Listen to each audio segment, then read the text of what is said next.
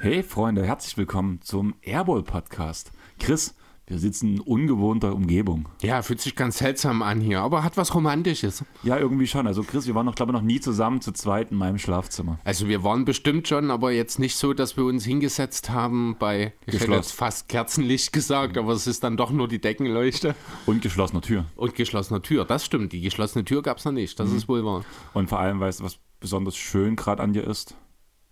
Was? Die kein Bock auf Nazis fahren im Hintergrund. Ach so. Gemeinsam Ja. etwas bewegen. ja, sehr schön, passend, das stimmt. Äh, romantisch haben wir halt gesagt. Ja, ne? genau. Links von dir, also oder rechts. Nee, rechts von mir, wenn Ja. du dort, ja, sind die Trikots. Ne? Ist auch wunderschön, oder? Kann man mal machen. Hinter dir ist ein Fahrrad. Ja. Was sehen wir noch so alles hier? Dort, dort hinten liegt ein Buch. Kennst du ähm, Clockwork Orange? Äh, sagt mir was vom Namen her. Das ist ein Buch aus den 60ern und das ist die Geschichte von dem Song Hier kommt Alex. Nach diesem Buch haben die Toten Hosen den Song Hier kommt Alex geschrieben. Ach so? Ja. Okay. Also für jeden Hosenfan eine extreme Empfehlung zum Lesen, auch für einen normalen Leser, der sich so ein bisschen so Crime und so ein bisschen Psycho ähm, interessiert ist. Auf jeden Fall eine Empfehlung. Was sehr schwierig zu lesen ist, das ist im, ist im russischen Jugendslang geschrieben, sodass das Buch sogar ein Glossar hat, weil halt Fachbegriffe wie zum Beispiel ähm, deine, glaube Praschwa oder sowas, das ist dann zum Beispiel das Gesicht oder sowas. Aha, so ein paar okay. Wörter. Praschwa ist gerade falsch. Aber zum Beispiel nehmen wir von den Toten Hosen den Satz, ähm, noch ein kleines bisschen Horrorshow. Mhm. Beziehungsweise heißt das Lied ja nicht Horrorshow, sondern Horrorschau. Wird das geschrieben. Ist das so? Das Ja. könnte ich jetzt gar nicht sagen, aber es Genau. kann sein, ja. Und Horrorschau ist etwas Großartiges in Russland. Mhm. Und das tut schon wieder diese ganze Sache um hier kommt Alex ein komplett anderes Licht rücken. Okay.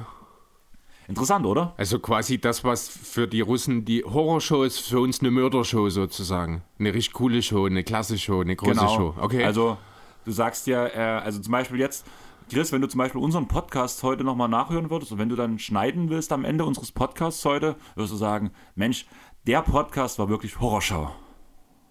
Wie jede Woche. Hoffen wir. Ja. Aber letzte Woche ist uns ein oder mir ein kleines Malheur passiert. Ja, Ein großes, kleines. Mhm. haben wahrscheinlich die wenigsten gehört. Hoffen wir. Ja. Danke an der Stelle auch direkt nochmal An Funk. Genau, für den Hinweis und dass er uns da direkt das Feedback gegeben hat, dass wir schnell reagieren konnten. Genau. Aber erzähl vielleicht erstmal, worum es geht. Also es geht um die ganze Miles Bridges Sache und also wir haben das Ding ja geschnitten, beziehungsweise hatte ich geschnitten letzte Woche oder du? Ich bin mir gerade unsicher. Du. Okay. Und wir haben ja über unter anderem Primo geredet, wir haben über Bridges geredet, wir haben über die Nets und Kyrie geredet und über Carrying nebenbei. Nebenbei ist so ein kleines Pokémon immer wieder durchgeflitzt, was radikal heißt. Übrigens, seitdem habe ich wieder angefangen, mir mal den Emulator auf meinem Handy wieder zu starten und habe jetzt einen alten Spielstand von Pokémon Gelb in dieser Woche mal ein, zwei Stunden wieder gezockt. Und hast du endlich dein Ratzfatz mal entwickelt? nee, ich habe tatsächlich auch direkt mal geschaut. Ich habe es äh, nicht mehr in meinem äh, in meinen Top 6, sondern im, am PC in Radfratz tatsächlich gehabt. Aber es ist, wie ich dir damals schon geschrieben hatte, ein Radfratz wird bei mir ganz selten zum Radikal, weil es nicht lange genug in meinen äh, ja, Top 6 Pokémon halt dabei ist. Aber jetzt, wo es im Podcast war, muss es ja eigentlich kommen. Nee, ich habe gerade, das ist ja, Ich ist ja gelb. Ich gebe dir eine Mission, wenn du jetzt Pokémon gerne mal zurückspielst. kann- kann- du trainierst sechs Radfratz und gewinnst mit Radikal die Top Pokéliga. 4, genau. Nee, äh, tatsächlich habe ich einen anderen Plan dort. Also, was heißt das? Ja, doch, kann man schon so sagen. Also, ich habe den zum Teil schon in dem Spielstand, der, ich weiß nicht, wie viele Jahre alt ist, schon mal angefangen. Ist ja gelb, habe ich gesagt, Pokémon Gelb. Also, Game Boy Color Emulator. Ja, Game Boy ne? Color. Genau. Äh, Also es war auf jeden Fall schon Farbe und ich habe jetzt halt neben dem Pikachu, was du ja als Starter-Pokémon kriegst, bin ich gerade dabei. Die anderen drei sollen die eigentlichen Starter-Pokémon sein. Und dann mal sehen, was ich aus den anderen beiden Spots noch mache. Ich habe aktuell habe ich noch ein, ein Smetbo dabei, einfach weil ich gerade im Felstunnel war und einen Blitz brauchte. Aber mal sehen, also Smetbo und das andere Shillock. Shillock? Ja, Shillock und Glutexo habe ich dabei. Bisasam ist noch nicht so weit, das ist gerade in der Pension. Okay. Ähm, wir sind voll vom Thema abgeschweift. Wie üblich. Ja. Aber was halt raus, was ich raus wollte, ist, dass ich Zu kurze Arme habe. Ja, weil meine Spur irgendwie jetzt doch wieder ein bisschen lauter war. Ich bin wahrscheinlich ein bisschen lauter geworden. Ja, um was es gehen sollte, ich habe mich bei dem Miles Bridges Thema entweder verlesen, der Artikel war falsch, oder ich habe ein Wort überlesen. Ich würde, oder ich habe was falsch übersetzt, besser gesagt. Ich würde am ehesten sagen, es ist eine, eine Kombination aus falsch übersetzt und ein Wort überlesen. Wobei Vermutlich. das Wort überlesen wahrscheinlich das eindeutigere ist. Ich habe damals aufgrund von einem Athletic-Artikel diese Bridges-Sache nochmal durchgegangen und den, zum einen habe ich den Artikel nicht mehr gefunden, was ein bisschen komisch ist. Was vielleicht aber auch ein Zeichen dafür sein kann, dass in dem Artikel falsche Informationen standen.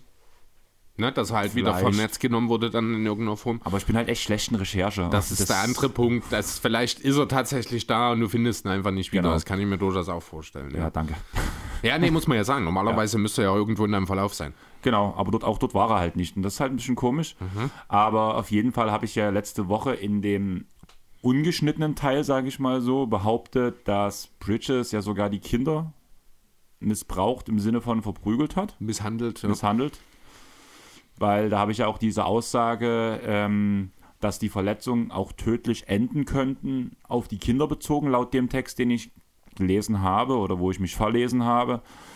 Das haben jetzt nochmal, oder ich nochmal Background gecheckt. Du hast ja auch nochmal ein bisschen gegoogelt und hast auch nichts in die Richtung gefunden. Ich habe nichts in die Richtung gefunden und Frank hat uns zum Glück, muss ich sagen, darauf hingewiesen und hat uns auch direkt angeschrieben. Das ist immer der beste Weg, wenn man sowas halt direkt klärt. Ich habe mich danach an dem Abend todmüde nach dem Handballspiel noch direkt in den Schnitt reingesetzt, nachdem wir beide gesagt haben, wir finden den Artikel nicht so. Alle Informationen, die wir finden, sind nicht so. Ich habe mich dann Sonntagabend nochmal hingesetzt und habe drei Stunden nach der Veröffentlichung des Podcasts nochmal eine neue Spur hochgeladen, beziehungsweise die alte ausgetauscht, wo dieser Missbrauchsfall im Sinne von T, ähm, handgreiflich oder handgrifflich, handgreiflich, Handgreiflich. Des handgreiflichen Missbrauchs ähm, rausgefiltert wurde und halt einfach nicht mehr da war. Also die meisten von euch werden es wahrscheinlich gar nicht mitbekommen haben, aber wir wollten trotzdem mit der Sache zumindest transparent und offen umgehen. Dickes Sorry an der, an der Stelle, aber es ist halt irgendwie passiert. Ja, am Ende sind wir alle Menschen. Es ist am Ende wirklich so, wie du wahrscheinlich sagst. Im Zuge der Übersetzung ist hier vielleicht ein Wort durch die äh, Lappen gegangen. Das kann dann schon mal ein bisschen sinnentfremdend sein an der Stelle. Äh, ich habe es halt auch im Vorfeld nicht nochmal geschafft, mir das genau drauf zu packen, wie das jetzt im Detail war. Sonst hätte ich dort letzte Woche vielleicht schon was dagegen gesagt. Äh, an der Stelle ist es halt jetzt passiert. Wir haben es rausgenommen. Das ist das Wichtigste, dass diese Fehlinfo schnell dann auch zum einen aufgedeckt wurde. Danke da nochmal an Funk oder Funk oder wie auch immer du nur angesprochen werden willst. Und ja, genau. Und damit ist die Sache, denke ich, jetzt auch erledigt. Genau, und damit würde ich sagen, können wir zu dem heutigen Thema kommen. Wie die Folge heißen wird, wissen wir noch nicht. Wir hatten so Ideen wie Four Quarter to Hell.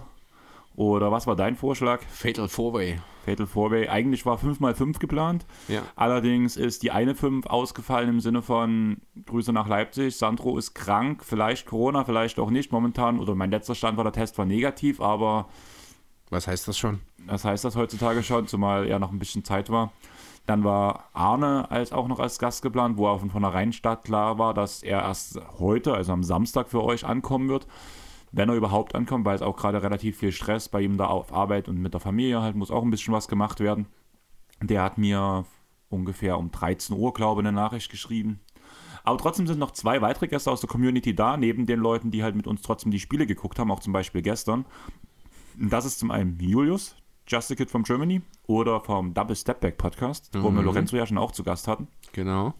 Und ist dann, total komisch. Wir kündigen gerade Leute an, die sich nicht direkt vorstellen können oder begrüßen können. ja, ist krass, oder? Ja, also die machen das bestimmt danach nochmal persönlich. Also gerade du wirst mit Julius arbeiten, da kann er ja auch noch ein bisschen was zu seinem Podcast Genau. sagen. Ich würde danach mit unserem anderen Gast, ähm, Leo, ein bisschen quatschen noch, vielleicht noch ein oder zwei Takes vorher noch mit reinschießen über Rookies. Weil das ist ja Leo sein Spezialgebiet, da hatten wir auch schon mal geredet, beziehungsweise Leo war ja in unserem Draftpad auch mit dabei.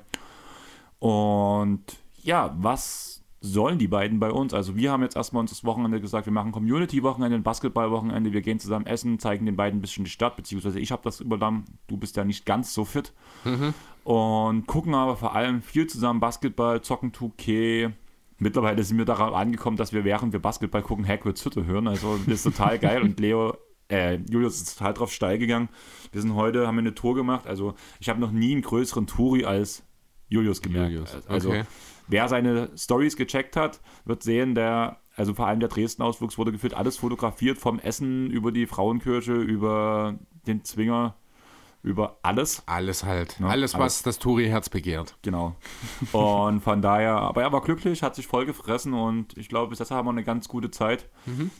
Und ich würde sagen, was machen wir, Chris? Ja, genau. Was machen wir heute? Also, jeder hat so sein Team letzten Endes. Du die Clippers, ich die Sixers, Julius für die Lakers und Leo bringt die Grizzlies quasi mit. Wir machen einen Fan-Talk. Du hast schon angedeutet, also wir sitzen jetzt noch zu zweit da. Diese Im Schlafzimmer. im Schlafzimmer. Ich glaube, das Wort Schlafzimmer ist tatsächlich noch nicht gefallen bisher. Ähm, vielleicht machen wir ja auch, können wir daraus noch irgendwas mit dem Namen machen. Ähm, Ähm, warte, äh, Bettgetuschel. ja, Bettgeflüster, genau. Ja, genau. Ja, und dann wollen wir einfach mal so ein bisschen das Ganze entspannter heute angehen, aus Fansicht einfach mal schauen, was ist in unseren Teams bisher so passiert. Sind wir zufrieden? Wo wird es noch hingehen? Ja, genau. Wir fangen jetzt an mit mir und den Sixers, dann Im ersten Viertel. im ersten Viertel sozusagen, genau. Dann, Dann- gibt es den Pause. Wie das nach einem Viertel so ist, genau. Und dann eben unsere beiden Gäste abschließen werden dann wieder wir beiden. Wir teilen uns die Gäste dann entsprechend auf mit den Clippers dann zum Schluss. Und ja, Der Verabschiedung. das ist dann so der Plan, genau. Dann würde ich sagen, wie gesagt, wir haben erstmal 5x5 geredet, also das Grundkonzept pro Team soll eigentlich sein, die Stichpunkte. Was hast du von der Saison erwartet? Was ist bis jetzt passiert? Wo sind die Probleme? Wo läuft's gut? Wo geht es hin? Und Chris, meine Frage an dich, was hast du vor der Saison von deinen 76ers erwartet? Ja, eine Menge natürlich. Contention ist das große Thema. Man will den Titel holen. Man hat eigentlich alle Puzzleteile zusammen, theoretisch. Man hat den äh, Top 5 Spieler in dem Beat, man hat einen weiteren Top 15 Spieler in Harden, man hat wahrscheinlich die beste dritte äh, Kombination aus dritter und vierter Option in Harden und Maxi. Wo würdest du derzeit Maxi in der Top irgendwas Oh, einranken? super schwierig. Ich, finde, weiß. das ist ein Thema, das ist, äh, kommt gerade sehr, sehr häufig auch in diversen Diskussionen vor, dass man versucht, wieder alle Spieler in irgendeine Liste zu ranken. Ja, er ist aktuell kein Top 30 Spieler, ich denke, da sind wir uns einig. Chris, wollen wir mal eine Liste machen, eine Top 450? Das wäre Einfach, ungefähr wollen wir sie bitte nicht nach Leistung, sondern alphabetisch sortieren?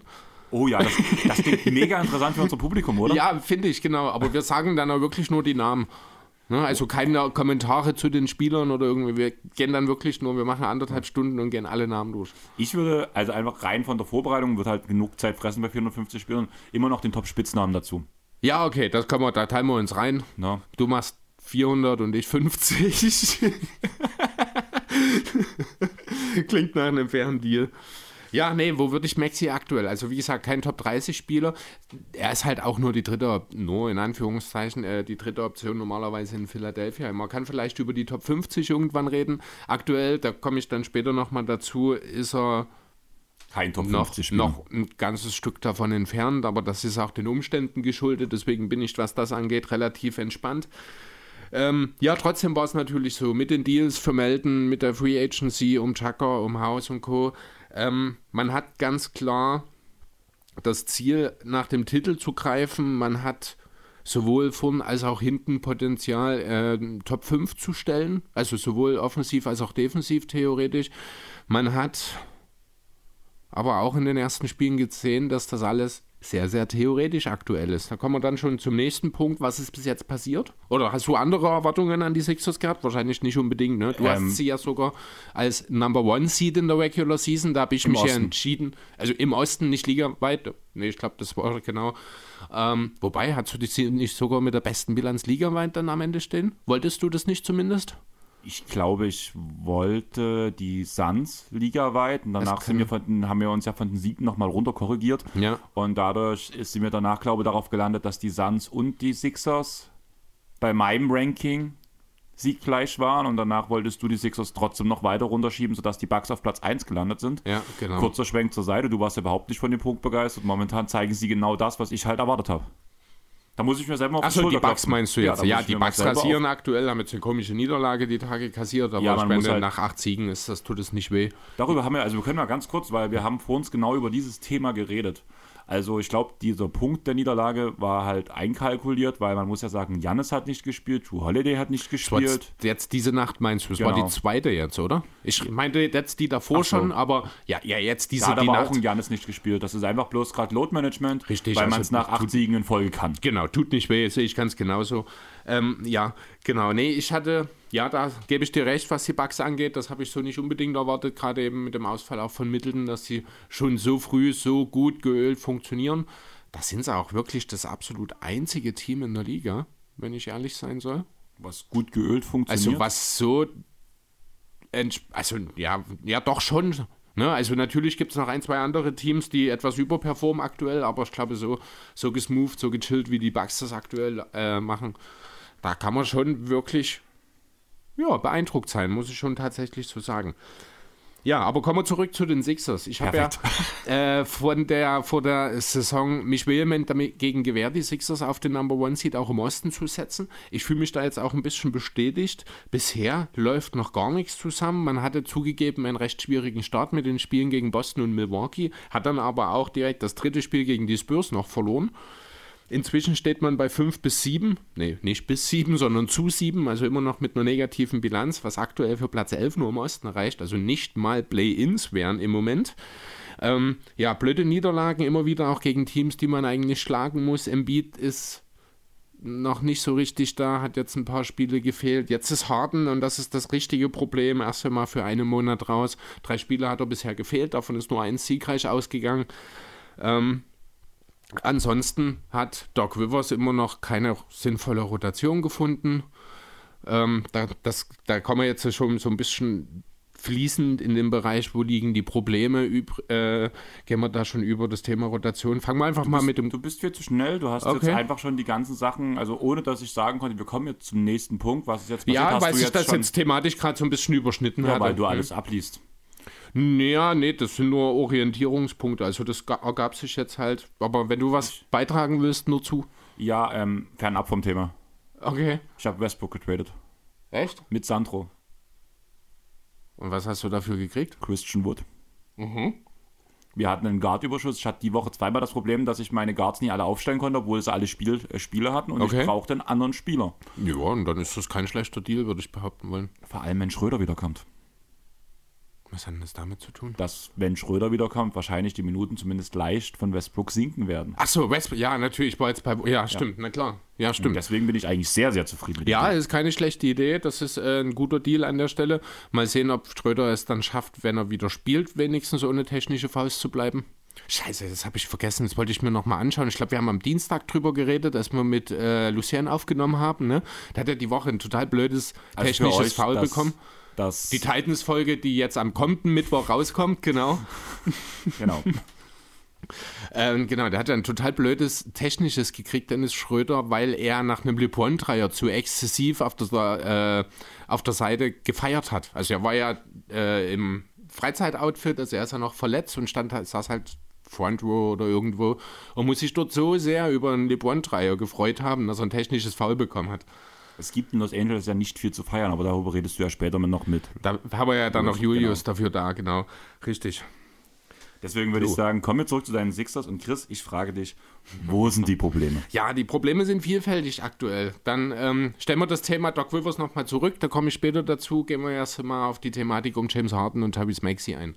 Ähm, reden wir kurz von der Zeit, als Harden noch da war. Dann hat das zwar insgesamt individuell ganz gut ausgesehen, also auch statistisch, Harden hat er absolut rasiert, muss man ja sagen.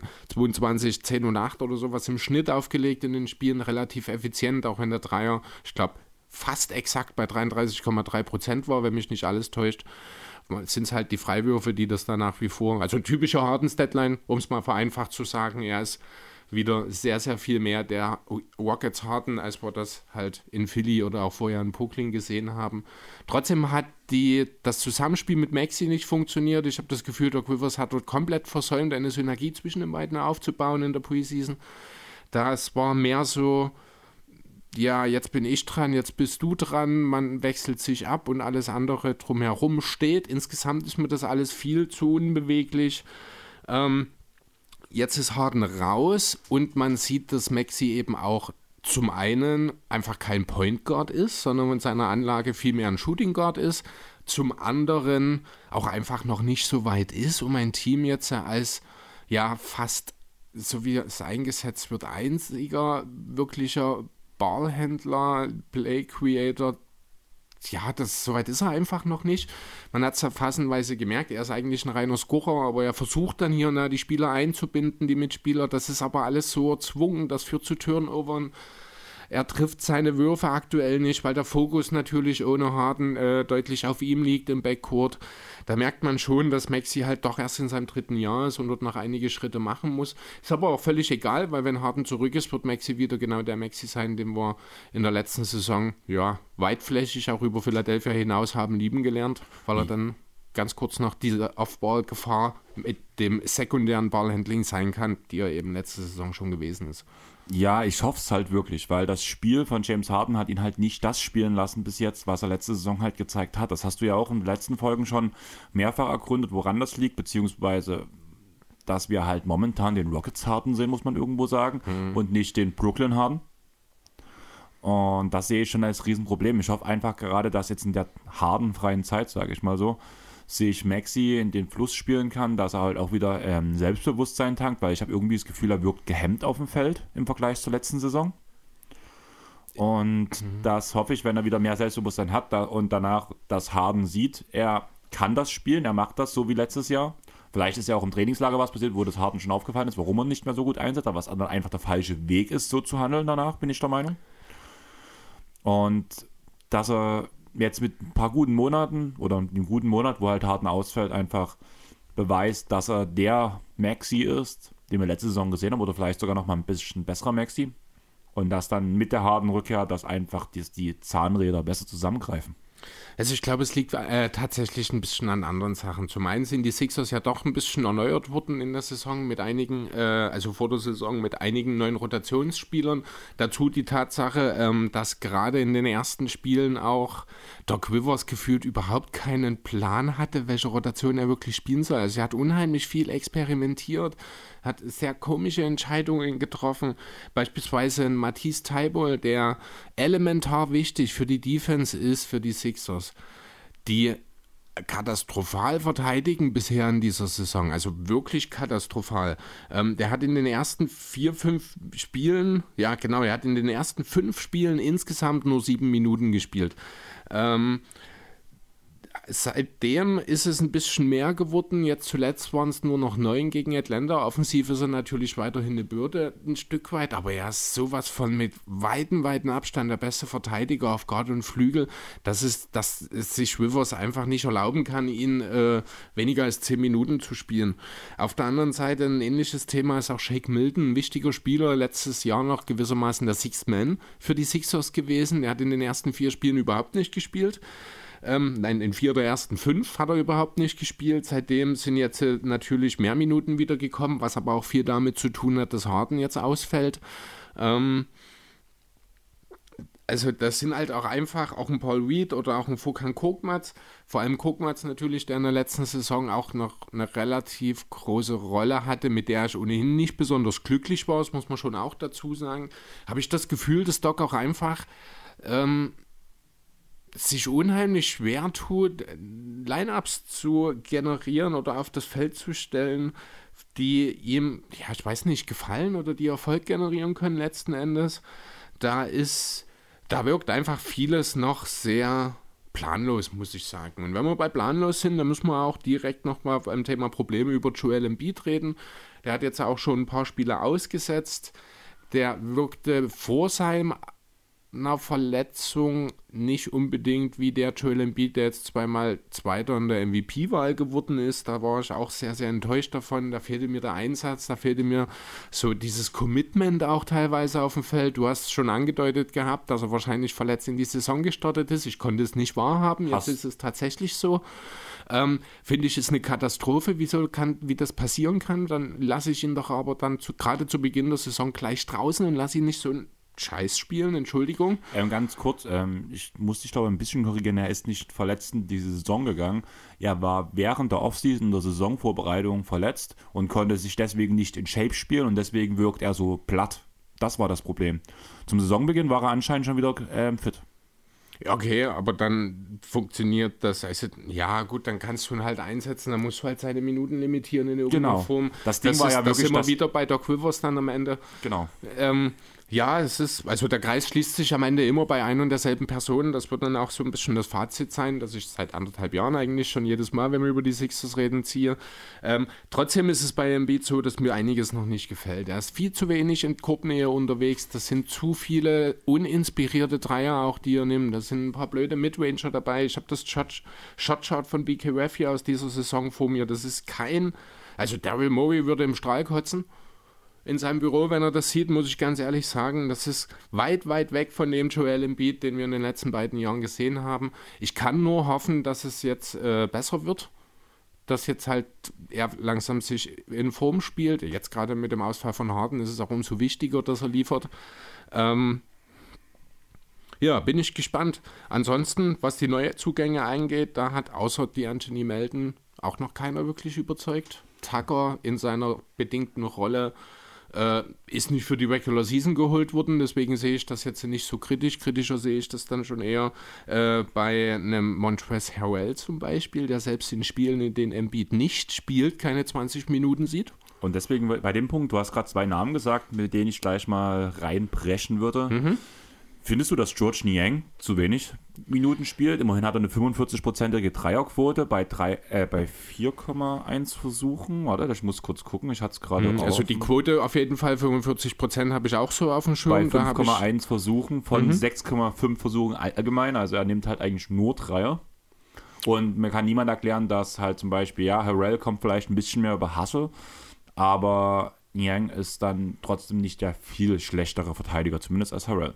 Also im Vergleich zu Harrell gibt es ja keine Diskussion, das sind beides Minusverteidiger, ohne also ohne Zweifel. Dann ist äh, der, der Mehrwert von Niang definitiv höher als der von Harold, ähm, auch offensiv dann, das steht völlig außer Frage. Das Problem ist, ähm, dass sie nicht dieselben Minuten abdecken. Ne, Harrell ist ja eigentlich dafür da, die Minuten hinter Embiid zu sehen. Das funktioniert nur teilweise. Andererseits phasenweise auch ganz gut. Also es gab jetzt, ich glaube, es war das Spiel gegen Atlanta, wenn mich nicht alles täuscht. Da waren wir relativ weit schon zurück, fünf Minuten vor dem Ende. Da hat er Rivers die Bankline-Up rausgemacht. Da hat halt Harrell war dann halt derjenige, da kommen wir zu dem Thema Hustle und Effort. Er war dann derjenige, der nochmal einen Lauf gestartet hat, der vielleicht hätte sogar nochmal was laufen, äh, zum das Spiel nochmal hätte eng werden lassen können, wenn ich Rivers mit eigenen Auswechslungen das dann auch wieder ein Stück weit das Momentum kaputt gemacht hätte.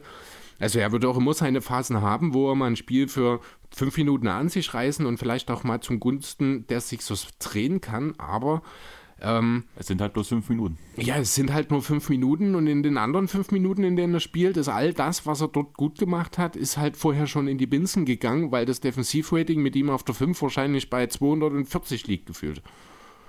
Ja, also es ist, Harrell ist nicht die Lösung, das habe ich schon gesagt bei der Verpflichtung, auch wenn ich dort viel Gegenwind bekommen habe. Ich fühle mich dort inzwischen mehr und mehr bestätigt.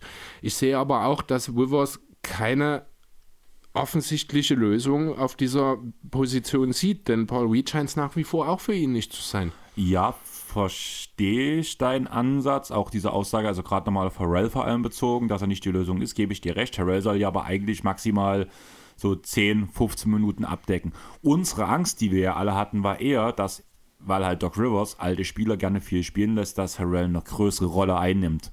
Momentan spielt er ja bloß seine 11 Minuten, was ich halt eigentlich dafür okay finde. Klar, ja, macht in den 11 Minuten nicht viel gut, aber du hast halt in 11 Minuten auch nicht die Rolle, um so viel kaputt zu machen. Nee, das ist richtig, aber die Frage ist, wozu habe ich einen Backup-Sender, wenn ich ihm auch in den Spielen, in denen mein Starting-Sender keine Minute spielt, in, wenn ich ihm dort keine 20 Minuten biete, dann sehe ich dort schon irgendwie, also es ist ja jetzt nicht so, dass das ein Spieler ist wie ein Javel McGee in Dallas.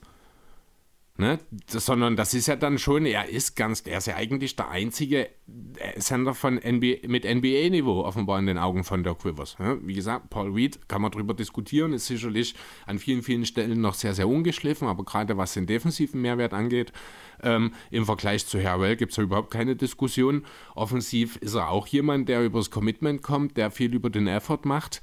Ähm, da nehmen sie sich auch nicht viel. Natürlich kann Harrell mit Ball in der Hand mehr, aber ob das unbedingt nötig ist, gut, jetzt mit dem Ausfall von Harden vielleicht, aber perspektivisch muss eigentlich in einem Teamkonstrukt Reed der Backup-Sender sein. Das ist, ja, aber ja, und da sind wir an dem Punkt, wie gesagt, am Ende kommt alles auf Doc Rivers hinaus. Keine Rotation, keine, keine Systeme, also das fehlt mir nach wie vor, dass mir zu viel Isoball. Ähm, keine Identität auch. Also gerade defensiv ist das richtig, richtig übel. Es ist jetzt die letzten ein, zwei Spiele besser geworden, aber gerade in Transition waren die Sixers, ich glaube, das mit Abstand schlechteste Team der Liga zum Saisonbeginn über die ersten paar Spiele. Ähm, also da ist auch wirklich viel, viel, viel schlecht gelaufen. Ja, aber ich glaube, das reicht jetzt auch erstmal zu den Sachen, die nicht so gut gelaufen sind. Ja. Habe ich was vergessen? Nicht unbedingt. Ich würde dich jetzt fragen, äh, was funktioniert, außer dass Harden den Rockets Ball spielt, was funktioniert, ob das gut fürs Team ist. Schwierig. Ich finde es gut. Läuft schon was gut. Also ich finde, äh, ich sehe auch nicht die Thematik, dass wir hier Rockets Harden haben. Ich sehe das überhaupt nicht als Nachteil, sondern ich sehe das als etwas, was die Sixers brauchen, um ganz oben anzugreifen, weil äh, nur Harden auf seinem absoluten Top-Niveau in der Lage ist, die Sixers auf dieses wirklich Contender- und Championship-Niveau zu hieven. Ähm, ja, ist es dann auch der Spieler eben wie Maxi besser macht, der auch Spieler wie Niang besser macht ähm, oder eben auch ja, ein PJ Tucker offensiv mal gefährlich aussehen lassen kann und natürlich auch ein Embiid dann hoffentlich mehr im Low Post dann auch bedient. Ne, deswegen, also diesen harten so, den nehme ich sofort bis zum Ende der Saison, ohne mit der Wimper zu zucken. Und wenn er dafür vielleicht auch ein, zwei Würfe von Maxi wegnimmt, ist das okay. Denn ich glaube nicht, dass er ihm wirklich im Weg steht, was die Entwicklung angeht. Ansonsten gibt es jetzt nicht so viel, was super gut gelaufen ist. Ähm, ein Neuzugang, ich habe ihn vorhin schon mal kurz erwähnt, kann man hier positiv hervorheben. Das ist auch derjenige, der für Harden zuletzt gestartet ist. Das ist die Anthony Melton. Der bringt im Grunde genommen ganz genau das, was wir von ihm erwartet haben, mit ein ganz kleines bisschen Anlaufschwierigkeiten, aber deutlich weniger als alle anderen, nämlich einen soliden Wurf, äh, grundsolides Playmaking und ordentliche Defense. Das ist also da, bist, da ist man weder überrascht davon, noch ist das etwas, wovon man enttäuscht sein muss. Das ist einfach genau das, was man erwartet hat. Das kann man dann auch mal als etwas, was gut läuft, äh, hinnehmen. Ansonsten, ja, George Yang hast du schon angesprochen. Der trifft natürlich gnadenlos gut seine Dreier, ist deswegen wichtig, weil das im Philly immer ein Thema sein wird, das Spacing. Aber defensiv dann eben das grundunterschiedliche Thema. Dort lässt er eben auch jeden durch, deswegen auch nur bedingt spielbar. Und in den Playoffs werden wir dann auch wieder sehen, dass er nicht mehr so viele Einsatzzeiten bekommen wird. Ja, und dann einfach nochmal ein Wort zu Tobi vielleicht, der genau für solche Situationen da ist und genau für solche Situationen, wie wir sie jetzt haben, auch so viel Geld bekommt. Wenn einer der Stars ausfällt, ist er einfach mal die absolut beste vierte Option in der Liga. Natürlich für eine vierte Option sind 180 Millionen über fünf Jahre extrem viel Geld, aber er ist da, er ist einer der wenigen, die in dieser Rolle innerhalb eines Teams eben als vierte Option so konstant sich Würfe selber erarbeiten können, so effizient agieren können und das alles mit so einer Ruhe machen. Also ich kann nicht häufig genug den Wert von Tobias Harris in diesem Sixers-Team äh, ansprechen. Ohne ihn wären wir nicht mal in Contention aktuell. Ich muss dir mal mit einer These konfrontieren, mhm. die ich jetzt ein paar Mal gehört habe, beziehungsweise ein, in ein oder zwei Pots habe ich es gehört. Und das fand ich eigentlich ganz lustig. Man muss ja wirklich sagen, Doc Rivers hatte mit seinen Teams immer Erfolge oder Erfolg, wenn das Team jetzt eigentlich nicht so gut auf dem Papier war. Gibst du mir da soweit recht? Clippers Team naja. und Gallo und Tobi zum Beispiel würde ich da mal ganz kurz reinschmeißen. Sind das nicht die einzigen? Ja, davor lief es ja auch schon, also vor Boston. Ja, aber vor Boston, ja gut, in Orlando, da hat er dann aber auch irgendwann mit Dwight Howard gearbeitet. Aber mit einem ähm, jungen Dwight Howard, den du auch erst schleifen musstest, der noch nicht der Star in der Liga war. Die aber auch schon die Finals erreicht haben. Ähm, nee, sehe ich eigentlich nicht so. Ich sehe, also Jein schon, also Doc Rivers, das, was du gerade beschreibst, ist ja im Grunde auch so ein, ein des Regular Season Coaches. Ähm, das ist Doc Rivers mittlerweile. Ich glaube, da sind wir uns alle einig. In der Regular Season funktioniert das mit ihm ganz gut, weil er Egos handeln kann, weil er natürlich grundsätzlich schon ein Fachmann in Sachen Basketball ist. Was ihm aber eben abgeht, ist das Thema Ingame Adjustments etc. und halt schnelle Reaktionen. Und genau darauf will ich gerade raus. Gut, das dass dachte ich mir gesagt mhm. hast, weil ich habe in diesem Pod wie gesagt, ich weiß nicht mehr genau welcher es war, die Aussage mitbekommen von jemandem, der auch viel Philly guckt, war das damals. Er hat halt noch gesagt, hat halt jedes Spiel von Philly geguckt, dass ihm auffällt. Jedes Mal, wenn die guten Spieler auf dem Platz stehen, sei es ein Maxi, ein Harden, ein Beat, ein Toby, dann lässt Rivers einfach laufen, macht mal euer Ding. Ja. Und sobald die Bench-Line-Up kommt, dann kommen Adjustments. Und dann werden Spielzüge angesagt. Und dann läuft das. Ach, ich weiß nicht. Also Habe ich jetzt so in, äh, intensiv noch nicht drauf geachtet, müsste ich vielleicht mal tun. Interessante ich, These. Ähm, nee, also das kann ich mir schon vorstellen, das finde ich aber natürlich auch nicht in Ordnung, weil äh, ich finde, dass das auch ein Stück weit fehlendes Vertrauen gegenüber den Bankspielern repräsentiert. Also ich würde mir schon auch als Bankspieler dann fragen, äh, die Frage stellen, warum ist, äh, glaubt nur Coach mir hier die Zeit alles ansagen zu müssen und bei den anderen lässt er es einfach machen. Ja, natürlich ist individuelle Qualitäten ein Faustpfand in dem Kontext, aber das wäre eine Sache, wenn das tatsächlich so ist, was auch für das Teamgefüge und die Teamchemie sehr fragwürdig werden kann. Ähm, ich hoffe, es ist nicht so, aber wenn das so beobachtet wurde, ich kann es mir sehr vorstellen tatsächlich. Und ich glaube auch, dass das, was er dort, dort macht, ähm, ja, wahrscheinlich auch nicht immer so hundertprozentig Hand und Fuß hat. Würde ich jetzt einfach mal behaupten wollen, ohne dass ich jetzt konkret Details dazu äh, oder Beispiele nennen könnte. Weil, wie gesagt, innerhalb eines Spiels Adjustments, das haben wir schon häufiger gesehen, das ist nicht das, was Doc Rivers ausmacht. Dann würde ich sagen, kommen wir gleich zum letzten Punkt, was du denkst, wo es jetzt hingeht. Mhm. Und eine Frage vorher noch, einfach weil mit dir kann ich ja drüber reden, das können wir auch im Pod machen. Wir haben ja gerade Viertel. Hm? Wollen wir am Ende jeder, jedes Viertels von dem jeweiligen Spieler oder von dem jeweiligen Team, Experten, sage ich mal so, einen Buzzerbeater futtern und nochmal einen 24-Sekunden-Take rausknallen. Irgendwie so ein Hot-Take, der maximal 24 Sekunden geht. Und wir lassen uns mal mit der Stoppuhr mitlaufen. Weißt du, wie ich meine? Äh, kann man auch ohne Stoppuhr machen. Ja, mir und um die 24 Sekunden, ja, weil ich lustig. weiß, aber der letzte Angriff in einem Viertel ist ja selten 24 Sekunden lang. Wenn es ideal läuft. Wie oft, ist, wie oft hast du das schon gesehen?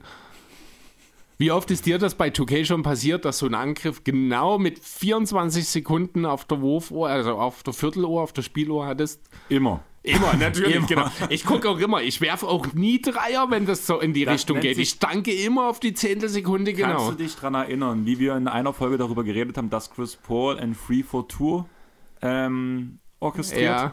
Und ich orchestriere jedes Mal, dass ich noch Die 24, Sekunden natürlich, schon klar. Ja. Also wir können gerne einen Not-Take oder irgendwas machen, aber äh, ich brauche da keine Stoppuhr oder irgendwas dazu. Ich glaube, das würde die Sache bloß unnötig aufblähen. Okay, dann würde ich einfach sagen, wir hauen die, diesen Hot Take einfach hinten dran jetzt jedes Mal noch. Mhm. Und Ja, wir können danach noch kurz drüber reden, wie, oder der, der andere, der Moderator, sage ich mal so, sagt dann, wie hot der Take ist, weil jetzt in unserem Fall bin ich ja der Moderator. Wenn wir danach über die Clippers reden, bist du der Moderator und bei unseren Gästen sind wir die Moderatoren. jo. Genau. Erstmal ganz kurz noch, einen letzten Punkt haben wir ja noch zu den Sixers. Ja, Wo geht's, hin? hin? Ja, das weiß keiner. Ach, super. Also, also es ist- Chris, genau wegen solchen Takes hole ich dich in Ja, den Pod ich rein. weiß. Also ich bin da auch sehr äh, provokativ. Ja. Und Chris, mhm, lass dir raten. Ja, Sp- Trinke Spaten. Spaten. Ja, das genau. Bier, was ich gerade in der Hand habe. Ja, ähm, nee, ähm, klar.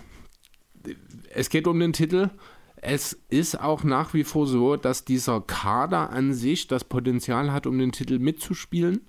Ich glaube aber nicht, dass dieser Kader, solange er von Doc Rivers gecoacht wird, um einen Titel mitspielen wird. Ich sage also das, was ich schon in den letzten beiden Jahren gesagt habe. Dieses Team ähm, hat ein unheimlich hohes, ich glaube, so gesagt habe ich es nicht, aber einen unheimlich hohen Flur, hat ein irres Ceiling, das aber von seinem Coach beschränkt wird. Solange Doc Rivers Coach der Sixers ist, wird es keine Finals geben in Philadelphia. Also zweite Runde. So in der aktuellen Konstellation zweite Runde. Leider. Ich habe ich hab absolut kein Vertrauen mehr in Doc Rivers. Hot Take? Äh, James Harden kommt zurück nach seiner Verletzung, rasiert noch mehr als vorher und ist in der erweiterten MVP-Konversation. Und dann scheitern die Sixers in den Playoffs in der ersten Runde, weil Harden ausgelaugt ist. Das könnte unter Umständen passieren. Weil das Ding gerade noch mehr das- nach Jade nach Rockets haben. Ja, tatsächlich, aber das ist, ich glaube, Harden nach seiner Verletzung kommt sogar noch mal ein bisschen besser zurück, äh, als er jetzt die Saison schon begonnen hat, weil er will es allen zeigen. Da, ob das unbedingt gut ist, darüber können wir diskutieren. Andererseits schont er damit Embiid für die Playoffs und ich glaube, wir sind uns einig, dass in den Playoffs der wichtigere Spieler zwischen den beiden Embiid ist. Das Ding ist, dass in den letzten Jahren halt auch, wenn, man muss halt sagen, Embiid war immer angeschlagen, aber Mhm. Embiid war halt ein Spieler, der in den Playoffs, wenn er einen Ball Mhm. bekommen hat, dann ähm, rasiert hat, ja, Aber es gab immer Probleme, vor allem in Crunch-Time, wenn es eng wurde, Embiid überhaupt erstmal den Ball zu geben, was halt der Nachteil äh, ist, wenn dein Center, mal abgesehen von Jokic, dein bester Spieler ist. Nee, das Problem hat ja Jokic, haben die Nuggets teilweise natürlich auch, weil ja Jokic nicht jeden Ball äh, von hinten vorbringt. Aber ja, genau, das ist grundsätzlich das Thema. Wenn dein bester Mann im Big Man ist, brauchst du äh, jemanden, der halt immer in der Lage ist, ihn zu füttern. Das ist theoretisch in Philadelphia der Fall mit Harden und Maxi. Ne? Aber eben gemeinsam. Maxi alleine, das wissen wir jetzt, das haben die letzten Spieler jetzt schon gezeigt. Vielleicht in ein, zwei Jahren, aber aktuell ist er noch nicht so weit. Dann würde ich sagen, haben wir das erste Viertel beendet. Mhm. Eine kleine Sache an dich noch. Wenn du dann mit Julius redest, also ich würde dich als erstes auswechseln jetzt und dafür Leo ins Spiel bringen. Okay. Ein bisschen Freude sollte doch ein bisschen nach vorn kommen, würde ich sagen. Ähm, wir wollen, können ja jeden unserer Gäste mal fragen, was sie für Titelvorschläge haben für den Pod. Vielleicht Ach haben Sie auch eine Fragen. coole Idee. Wir ja. haben jetzt auch schon drüber geredet, Bettgeflüster. Irgendwie finde ich es sehr charmant. Da würde ich aber gerne wirklich das nächste, also wir können hier noch eine Kerze neben meinen Laptop stellen und machen das große Licht aus. Mindestens fürs letzte Viertel, Chris, wenn wir wieder zusammen sind. Schauen wir mal, ja. Ach Gott. Jo. jo. Ich würde sagen, die Sirene ertönt, es gibt Pause, bis gleich.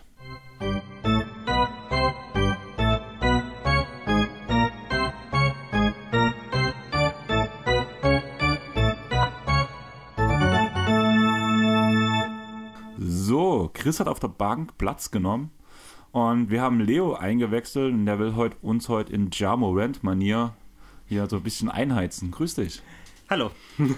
Ja, du warst ja letztens bei der Draft so ein bisschen bei uns da, wo wir die Draft-Review gemacht haben. Genau, ja. Wie sieht es bei dir gerade aus? Du tust ja gerade sehr viel College gucken. Wir können ja kurz damit anfangen, ein bisschen ja. off-topic anfangen. Du weißt doch, wie es ja, bei uns ja, läuft. Ja, ja ich äh, habe gerade angefangen, ähm, ja, schaue mir gerade relativ viele Baylor-Spieler an. Äh, Keontae George ist da ein, ein krasser Prospect für, für die NBA. Der wird so, so, keine Ahnung, Top 20, Top 10 gehandelt. So. Ist auf jeden Fall ein cooler Prospect für den, den Draft jetzt im nächsten Jahr. Du hast mir ja, wo du bei meinem Geburtstag da warst, einen Spieler vorgestellt, in den ich mich ein bisschen verliebt habe, von dem ich sogar im Nachhinein ein bisschen Tape geguckt habe. Möchtest du ein bisschen was erzählen ja. von Antonio Black? Äh, Anthony Black heißt Anthony der. Black. So, der, der, der spielt bei äh, Arizona und also ist wirklich ein nee, bei, bei Arkansas spielt er ähm, und ist ein krasser Pro äh, Prospect, also bei den Arkansas Razorbacks spielt er. Und ähm, ja, ist, ist neben Nick Smith äh, und Jordan Walsh einer der drei Top Prospects aus dem Jahrgang praktisch, den äh, Arkansas jetzt bekommen hat. Und äh, ja, ist, ist ein krasser Playmaker, halt ist meiner Meinung nach einer der besten Defender im, im nächsten Draft. Also es hat äh, Ringgröße, so 6'6, 6'7 groß und ja, super lange Hände, super lange Arme und auch große Hände und super schnell, holt viele Steals. Ähm, ja, ist, ist wirklich defensiv ein richtig starker Prospekt. Und er hat eben aktuell noch Probleme, so ein bisschen im, im äh, Kreieren von Würfen und hat eigentlich einen coolen, coolen Drive zum Korb, aber ja, ist eben, der Wurf fehlt ihm noch so ein bisschen. Ähm, was wäre dein Shades Off für ihn? Ja, auf jeden Fall Josh Gidey ist relativ ähnlich vom Skillset her. Wobei ich bei ihm das Playmaking noch ein bisschen stärker sehe bei Black. Also auch, auch die Upside ist ein bisschen größer, meiner Meinung nach. Und der Wurf kann ja noch kommen. Aber ist auf jeden Fall so, geht so in die Richtung von Josh Gidey. Und jetzt, um den Kreis zu schließen, was ist der Unterschied zu Ja Morant danach von ihm? Weil du hast gesagt, sehr schnell, guter Kur Zug zum Korb. Der Wurf sitzt noch nicht so perfekt. Das war ja. bei Ja ja auch in seinem Rookie-Jahr. Holt viele Steals, das hat Ja auch drauf, auch wenn er ja. wahrscheinlich nicht so ein guter Defender werden wird wie. Ja. Oder das Black wird der bessere Defender werden wahrscheinlich. Ja, genau. Ähm, auf jeden Fall wird Black besser. Er ist ein bisschen größer natürlich. Ja Morant hat eher, ist ja eher ein Guard und kein Wing.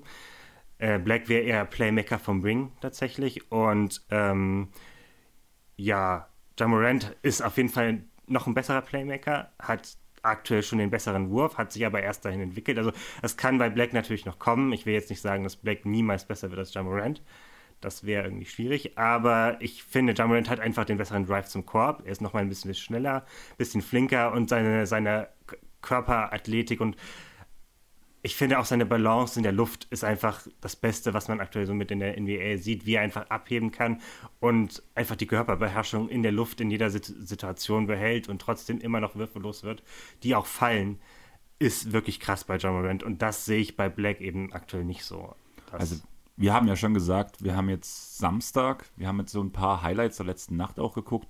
Ja. Wenn du gerade sagst, der hat die Athletik extrem in der Luft, nochmal einen schwierigen Wurf zu ähm, nehmen. Hm. Hast du zufällig auf Instagram auch das Video gesehen, wie er gegen Cat abgesahnt hat? Ja, ja, habe ich. also für jeden nochmal von dem Freitagsspiel hm. einfach mal reingucken. Cat versus Ja. Ja. Foul Cat, Three-Point Game, äh, Point Game von ja. Jamorant. Abnormal krass. Also diese Flugbeherrschung, sage ich mal so, ja, ist genau. schon fett. Trotzdem haben sie äh, verloren, ne, gewonnen. Sie haben gewonnen. Die haben sie gewonnen, haben, stimmt, äh, genau. Mit, mit, knapp mehr als 10 Punkten haben sie gewonnen. Ah, stimmt, also. haben wir ja vor uns noch geredet, ja, 104 genau. zu 114 war es, ja, glaube ich, genau, oder so. Genau, ja. Ähm, Aber auf jeden Fall, wie war sonst diese Saison der Grizzlies? Also man hat bisher neun Spiele gewonnen und vier verloren. Das ist relativ gut für die Grizzlies. Also ich habe vor der Saison nicht so erwartet, dass es für die Grizzlies so gut rein, äh, reinläuft in die Saison, weil man ja doch relativ viel verloren hat. Also vor allem die beiden besten Defender von der Bank hat man verloren mit äh, die Anthony Melton und ähm, äh, Kai Ein Anderson, genau, nach Minnesota. Minnesota, das waren einfach die beiden besten Defender von der Bank. Und die Minuten haben eben Rookies übernommen mit David Roddy und Jake LaRavia einfach. Ähm, ansonsten hat man ja weiterhin einen relativ tiefen, tiefen Kader, aber es ist schon krass, wie, wie man es immer schafft, dass man Rookies einfach so große Rollen gibt, wie jetzt eben schon LaRavia und äh, Roddy, und die nicht so krass negativ sind und nicht negativ auffallen. Also das ist wirklich stark, was die Grizzlies einfach immer wieder schaffen im, im Heranführen von Prospects an, an die NBA. Das ist wirklich einer der großen Vorteile, die die, die, Grizzlies jedes Jahr irgendwie immer, immer haben. Also erstmal muss man wieder mal feststellen, ich bin ein sehr schlechter Moderator, weil ich immer die Frage 1 komplett ausgelassen habe, nämlich was du eigentlich vor der Saison erwartet hast. Ja, genau. Ich habe ähm, eigentlich eine Saison erwartet, wo man so in die, in die Playoffs kommt auf jeden Fall. Keine so starke Saison wie letztes Jahr, so dass man irgendwie, keine Ahnung, 56 Siege holt oder so. Das war schon sehr, also wirklich das höhere Outcome. Aber ähm, ich glaube schon, dass man in die, also ich habe schon erwartet, dass man in die Playoffs kommt. Allerdings ist es schon so, dass ich gedacht habe, dass man nicht so gut sein wird, eben weil man wichtige Rollen an Rookies geben muss und Rookies meistens ja eher einen negativen Einfluss haben auf das Spiel. Also habe ich eher gedacht, dass man so irgendwie, keine Ahnung, 48, 49 Siege holt und so auf vier bis, bis sieben irgendwo landet. Und aktuell ist das ja ist bisher der Start der Saison, aber trotzdem wirkt das alles bisher jetzt auch auf jeden Fall besser, was auch daran liegt, dass, dass viele Teams im Westen dann doch nicht so gut aussehen, wie, wie man vor der Saison gedacht hat. Also man kann da gerade profitieren von der Schwäche der anderen. Dann würde ich noch mal kurz zurück jetzt zu dem Punkt kommen, wo wir jetzt wirklich sein sollten, was bis jetzt passiert ist. Ja. Was wir noch nicht angesprochen haben, ist ja die Verletzung von Jaron Jackson Jr., die, die der Zeit von Santi Aldama aufgefangen wird. Ja, absolut. Also Santi Aldama ist ja ein äh, Sophomore und ein äh, fängt die Minuten wirklich gut auf. Also man teilt sich die Minuten gerade äh, rein. Entweder macht spielt John Concha oder Santi Aldama. So, das sind so aktuell die Spieler, die die Minuten von ihm auffangen. Wobei Concha dann eher, dann spielen sie meistens sehr klein und bei mit Aldama, der spielt meistens auf der 4 neben Adams eben und dann spielen sie groß. Wobei es auch Minuten gibt, wo Aldama auf der 5 spielt dann meistens mit Brandon Clark zusammen, wo man sich eben so reinteilt, wer die 5 oder die 4 übernimmt. Aber ähm, genau, das ist, also Santa Aldama spielt wirklich gut, wirklich eine gute, eine gute Saison. Macht so um, um die 12 Punkte rum und ja, auch, auch ordentlicher Rebounder. Kann aber die Defense eben nicht so ersetzen, die von Triple J kommt. Denn Triple J ist wirklich einer der besten Defender. Er war ja auch in der Depoy-Konversation letztes Jahr. Also das muss man ja auch sagen, dass die Defense noch nicht wirklich gut läuft bei, in, in Memphis. Man ist, ist glaube ich, 23. mit einem D-Rating von 13,2. Das läuft einfach absolut nicht. In, siehst, du, Memphis. siehst du noch mehr Probleme, um auf den nächsten Punkt zu kommen, hm. bei Memphis? Ähm, ja, es gibt durchaus Probleme. Also man hat offensiv nicht so viele Probleme, aber defensiv ist man sehr davon abhängig, ähm, dass das Bane viele Minuten sieht, weil der einfach ein wirklich guter Defender für den Ring ist und auch für, für Guards ist. Ähm, und ja, Morant ist einfach bisher noch kein guter Verteidiger. Und da merkt man schon, dass die Minuten mit ihm einfach, er einfach eine Schwachstelle ist. Aktuell noch. Und da hoffe ich einfach, dass er sich auf jeden Fall noch, noch entwickelt und auch defensiv ein bisschen besser wird. Allerdings ist gut, auf Guard-Position ist die Defensive jetzt nicht so wichtig, aber trotzdem ist das noch ein großes Problem. Und man braucht einfach Triple J zurück. Hoffentlich auch in der Top-Form, damit, damit man die Defense wieder so auf Top 15, Top 10 Niveau heben kann. Denn eine 23 beste Defense, das reicht einfach nicht, um, ja, um weit in den Playoffs zu kommen. Was ich mich halt frage, einer meiner Breakout-Kandidaten war ja Brandon Clark. Ich habe auch damit gerechnet, dass er eigentlich wesentlich mehr Minuten als letztes Jahr geht, aber trotzdem geht er ja bloß 18 Minuten pro Spiel im Schnitt. Bei, irgendwie kann ich gerade meine Statistiken nicht aufrufen, komisch, aber bei auch gar nicht so vielen Punkten. Also ich glaube, 8, irgendwas Punkte pro Spiel macht ähm, Clark gerade. Jetzt geht's. Jetzt kann ich mit euch reden, perfekt. ähm, 10,1 Punkte bei gerade mal 3,8 Rebounds, weil er einfach auch das Brett nicht attackiert. Ja, also er spielt einfach nicht so aggressiv wie sonst und er wirkt manchmal ein bisschen unglücklich einfach. Also die, das Minuten, die Minuten verteilen sich auch etwas schwierig gerade für ihn, weil er eben entweder neben Aldama auf der 5-4 spielen muss oder er spielt alleine, das auch mal passiert.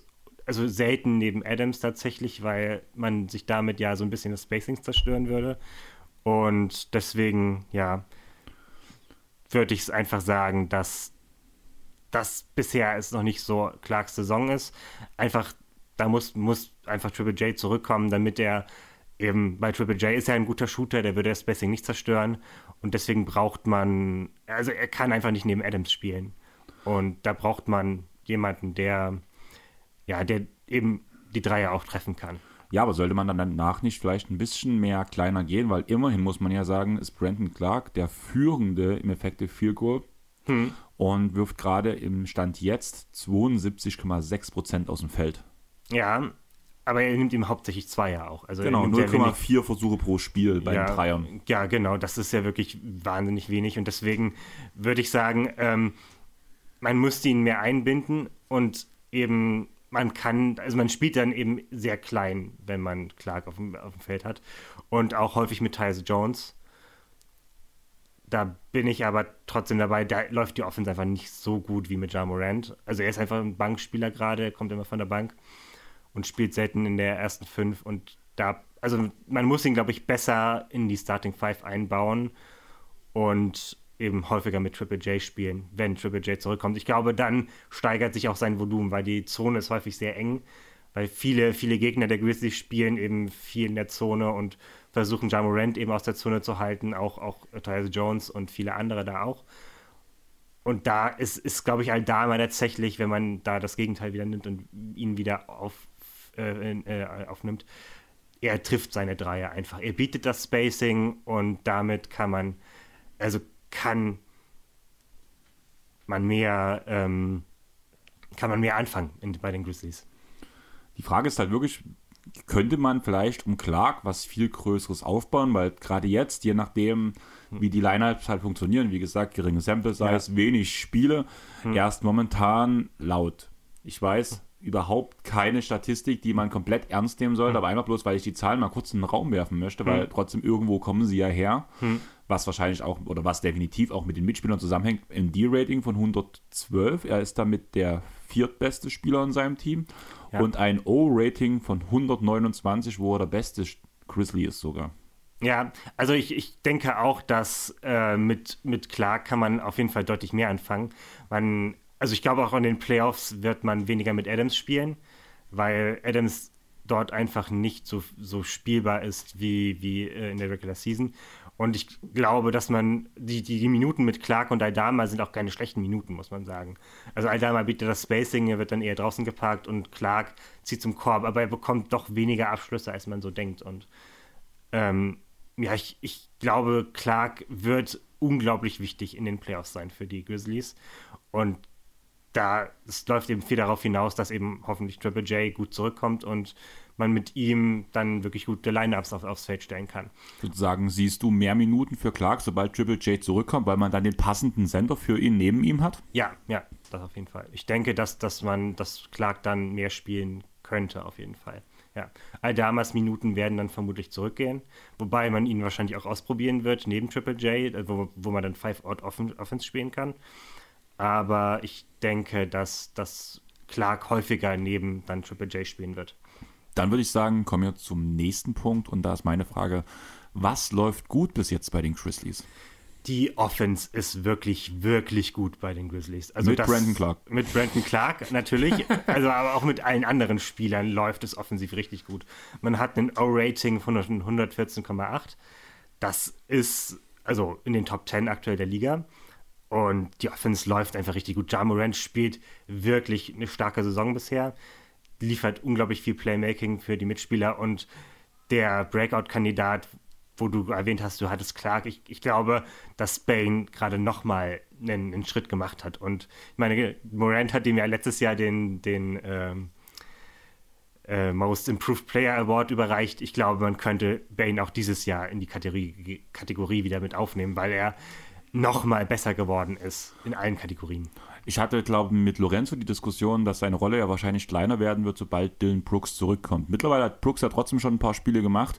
Ja. Aus meiner Sicht würde ich sagen, ist die Rolle von Bane allerdings kein Stück kleiner geworden. Nee, nee, eher größer sogar. Also er übernimmt mittlerweile auch schon mehr Playmaking. Er ist jetzt nicht der beste Playmaker, aber er übernimmt da so ein bisschen, kann auch äh, äh, Würfe für seine Mitspieler kreieren. Und Brooks Rolle ist tatsächlich ein bisschen kleiner geworden auch. Ähm, es wird häufig gestartet mit Morant, Bane und Brooks. Äh, auf, äh, also sie spielen häufig in der Starting Five zusammen.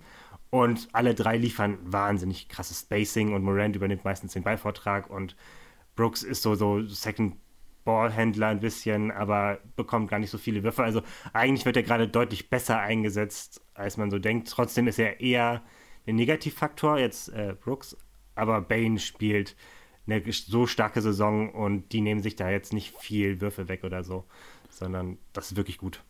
Man muss ja sagen, dass auch Steven Adams dieses Jahr wieder einen extrem guten Job macht, vor allem im Punkto Offensiv-Rebounding. Ja. Reißt er ja gefühlt die gesamte Liga ein. Oh, defensiv läuft es genauso gut. Jetzt äh, im Laufe der letzten Woche hat er ja sogar mal 19 Rebounds wieder in einem Spiel geholt. Wie mhm. groß siehst du seine Rolle und ähm, nimmt er nicht eigentlich zu viel Platz weg, wenn man die Kombination sieht, um Jamo Rents Drives zu perfektionieren, sag ich mal? Aktuell ist das nicht so. Brooks, äh, nicht Brooks, äh, Adams ist einfach ähm, wirklich gut, was Offensiv-Rebounds angeht, das hast du ja schon erwähnt. Ähm, ist auch, glaube ich, da aktuell führender in der Liga mit den meisten Offensiv-Rebounds. Trotzdem nimmt er jetzt nicht so viel, er bewegt sich einfach so unglaublich clever, dass, dass, dass trotzdem Platz ist in der Zone und dass er immer wieder die freien Räume findet, um eben den Rebound trotzdem zu holen. Und das ist eine große Stärke von Adams. Trotzdem wird seine, Reue, äh, seine Rolle in Zukunft kleiner werden, wo ich denke, dass, dass es vor allem daran liegt, dass eben Triple J dann hoffentlich zurückkommt und dass es mehr kleinere Minuten geben wird, wo eben mehr Spacing da ist, weil Adams liefert kein Spacing. Also er ist eher jemand, der so am Rand der Zone steht und dann immer wieder reinzieht und auch gute Abschlüsse am Ring generiert. Aber er wird in den Playoffs vermutlich eher vom Feld gespielt werden und dann wird man mehr Minuten mit, mit Clark, mit Triple J und mit Aldama sehen müssen. Dann würde ich noch einen letzten Spieler bei das läuft gut ansprechen. Wie weit vorn ist das Gesicht der Grizzlies Ja Moment bei dir momentan in der MVP-Konversation? Also, er hat einen der besseren Saisonstarts auf jeden Fall gehabt. Also er spielt wirklich gut. Es gibt natürlich andere Spieler, die man erwähnen muss, die auch wirklich stark spielen. Also Tatum Ost. Ja, Tatum, Janis sind zwei Spieler, die ich auf jeden Fall vor ihm hätte. Ja, also ich glaube, er kann auf jeden Fall in die Top 5 kommen und er hat auch aktuell auf jeden Fall einen Top 5 Case für die MVP-Diskussion, aber ich sehe nicht, dass er ihn aktuell gewinnen könnte. Da gibt es auf jeden Fall mit Tatum und Janis auf jeden Fall noch zwei deutlich bessere Spiele, die da deutlich mehr abliefern und wahrscheinlich auch das bessere Narrativ auch generieren werden. Und wer sind die anderen beiden? Wenn du sagst Top 5, wer steht noch vor ihm? Also ich habe, ich halte die Rolle, die Devin Booker bei den Suns spielt, für richtig, richtig gut. Den habe ich aktuell auch noch vor, vor Morant ich, ich mag einfach Devin Bookers Skillset und das, was er aktuell bei den Suns abliefert, ist wirklich gut, weil Chris Pauls Rolle wird immer und immer kleiner und bei ihm merkt man mittlerweile das Alter und Booker trägt das, das Team der Suns gerade wirklich gut und das ist wirklich ein starkes Team, was da, was da spielt. Und dass der zweite Spieler, den man da vermutlich auch ähm, davor sehen kann, ähm, ja, ich, ich bin bei, also ich fand den Saisonstart von James Harden einfach mega gut. Also ich weiß, damit werde ich vermutlich äh, allein dastehen. Aber ich finde, das, was James Harden bisher abgeliefert hat, jetzt ist er leider verletzt. Ich hoffe, er kommt dann zurück, aber das war wirklich, wirklich stark, was er in Philly abge äh, abgeliefert hat. Ich würde dir noch mal ein paar Namen hinschmeißen. Du sagst hm. einfach mal Jar drüber oder Jar drunter. Ja. Donovan Mitchell. Drunter. Ich finde, Jar Morant liefert einfach noch mehr Playmaking. Mitchell spielt mega gut bei den Cavs, aber also dafür, um ihn höher zu sehen, muss einfach das Lineup mit Garland noch besser klappen. Steph Curry. Drüber, den hätte ich tatsächlich drüber, weil Steph Curry wirklich eine krasse Saison bisher spielt. Er hat wahrscheinlich nicht so den ganz den MVP-Bust, weil die Warriors aktuell insgesamt so schlecht spielen, aber das sieht absolut nicht an Curry, weil die Lineups mit ihm ja wirklich, wirklich gut sind. Dann Damian Lillard. Drunter, Lillard hat auch mehrere Spiele verpasst und spielt, jetzt die letzten Spiele liefen nicht so gut. Er hat aber wirklich einen guten Saisonstart gehabt und ja, ich halte Lillard auf jeden Fall für jemand, der auch da reinkommen kann in die MVP-Diskussion. Und dann der letzte Name, Terrence Mann. Ja, natürlich. Mega drüber. Gut, danke. Gut, Nein. reicht. Ich, na, das Nein, das löschen wir raus. Also Chris, wenn du das dann gleich hörst, wenn du schneidest dann, also wenn du das dann morgen früh hörst beim Schneiden, das Nein nach Terrence Mann einfach rausschneiden. Sehr gut. Ja, also ich habe äh, ihn drunter, er spielt ja leider noch nicht so viele Minuten, aber er ja, daran seine liegt, Rolle daran wird größer. Liegt, daran liegt es halt auch bloß. Genau, ne? also, genau. Wenn man er muss einfach mehr Minuten sehen, dann, dann hätte er, genau. wäre er auf jeden Fall drüber. Man muss halt sehen, wie jetzt der Anfang der Saison war. Ne? Er, mhm. hat ja, er hat ja stetig seine Minuten und auch seine Punkte, Rebounds und alles gesteigert, auch seine Effizienz gesteigert. Ja. Das geht jetzt natürlich so Schritt für Schritt von Spiel zu Spiel ja. weiter und danach haben wir halt Ende der Saison einen 40-Punkte-Scorer und mich würde es nicht wundern, wenn er das 100-Punkte-Spiel von Will Chamberlain toppt. Ja, gerne, will ich sehen. ich auch. Aber ja, wo geht's hin? Also nicht für Terrence Mann, sondern für die Christies. Ja, ähm, ich denke, es geht für die Grizzlies, die werden mit, also ich rechne relativ fest mit dem Heimvorteil tatsächlich, also zwischen zwei und vier wird man wahrscheinlich landen. Man sieht eben aktuell wirklich stabil aus als Team, im Gegensatz zu vielen anderen Teams im Westen. Ähm, und deswegen denke ich, dass man in den Top 4 auf jeden Fall landen wird und im Heimvorteil am Ende landet und dann wird man sehen, wie es in den Playoffs läuft, wo auch man jeden, jedes Team eigentlich schlagen kann. Also es gibt sicherlich einige Matchups, die, die ungünstig sind und es gibt sicher auch einige Teams, wie die Clippers auch, wenn die, wenn Kawhi endlich mal zurück ist, dass äh, die, die sicherlich ein sehr ungünstiges Matchup sind für die Grizzlies. Du hast Terrence Mann als MVP vergessen. Ja, ja natürlich. Wenn, wenn Mann MVP-Form hat, dann, dann wird es natürlich auch noch richtig schwer für die Grizzlies. In einem potenziellen Matchup gegen die Clippers. Aber insgesamt ist man trotzdem so ein unangenehmes Team und man hat es auch letztes Jahr gegen die Warriors gesehen, wo man verdient verloren hat, aber man hat ihnen es eben auch schwer gemacht. Und man kann sicherlich es jedem Team irgendwie schwer machen.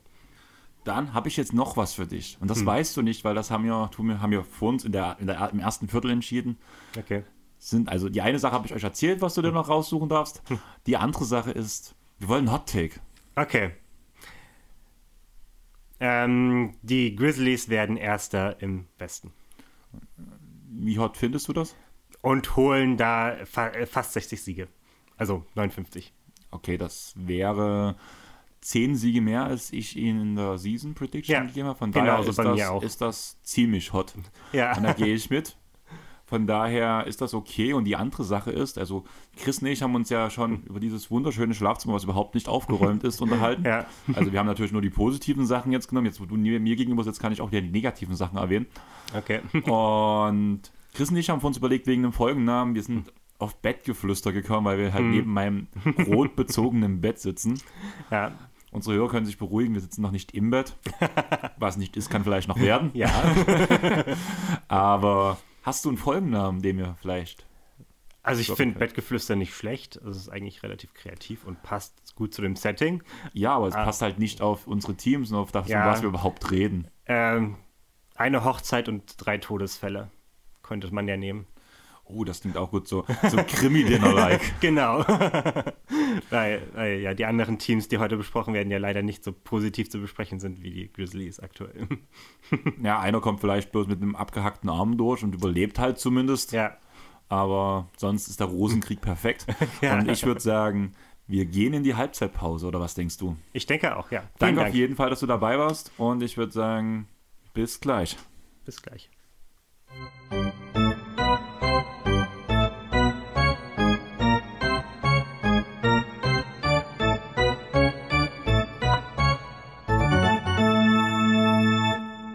So, zweite Hälfte. Die Truppe, die Truppe um Andreas und Leo, also die zwei sind fertig. Wir haben die Halbzeitpause hinter uns gebracht und mit einem klassischen Unentschieden, mit einer traurigen und einer nicht ganz so traurigen Franchise gehen wir jetzt also in die zweite Hälfte.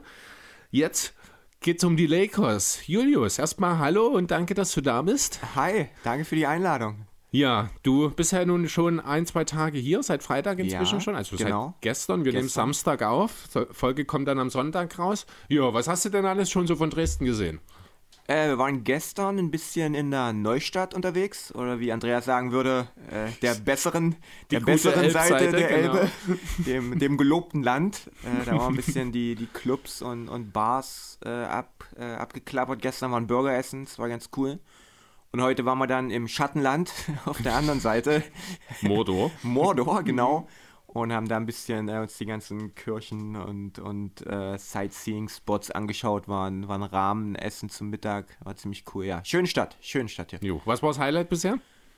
Äh, schon gestern Abend. Gestern Abend NBA schauen hier. Nebenbei noch äh, einen neuen Podcast für, für mich entdeckt, Hagrid's Hütte.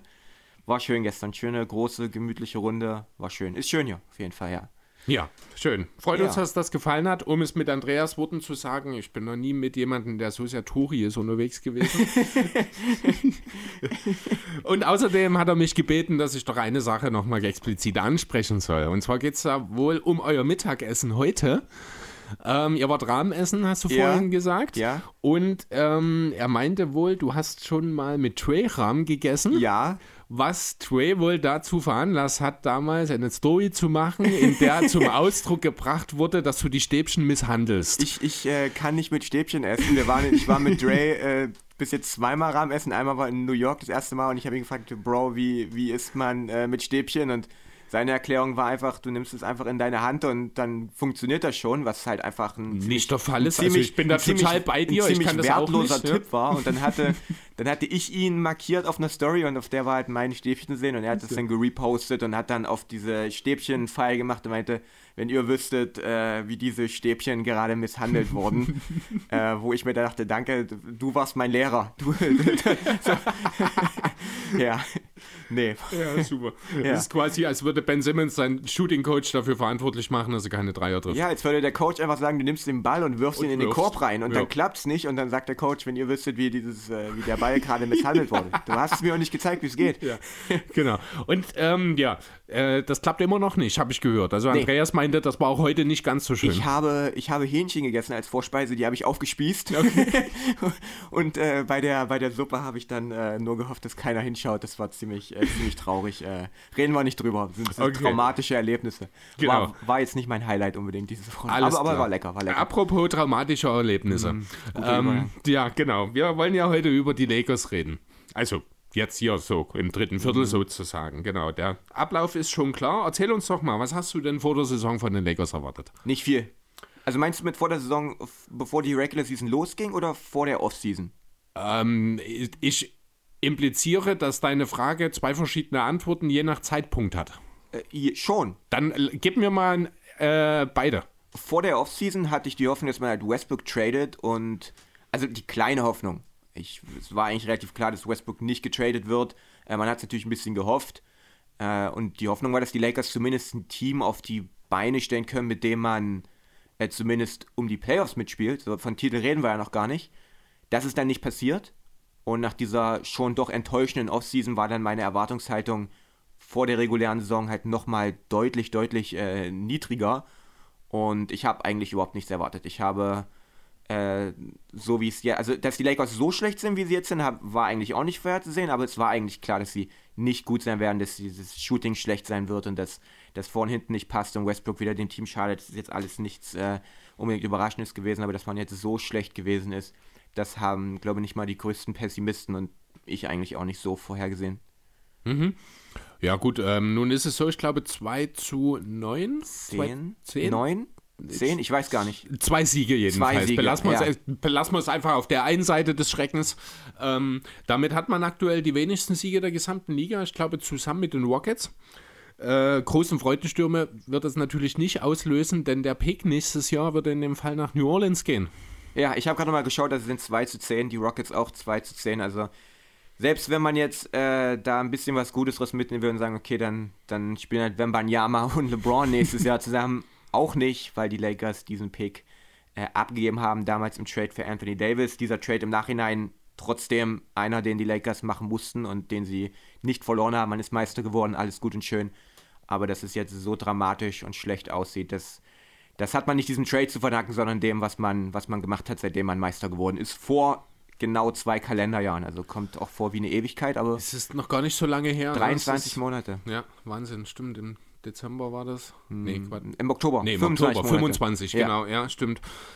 Ja, wie viel kann passieren in wie wenig Zeit, die Lakers Edition sozusagen? Ähm, was ist denn jetzt konkret in dieser Saison bisher so passiert? Was sind denn so die, die einschneidenden Sachen, die du bisher so aus der Saison mitgenommen hast für dich?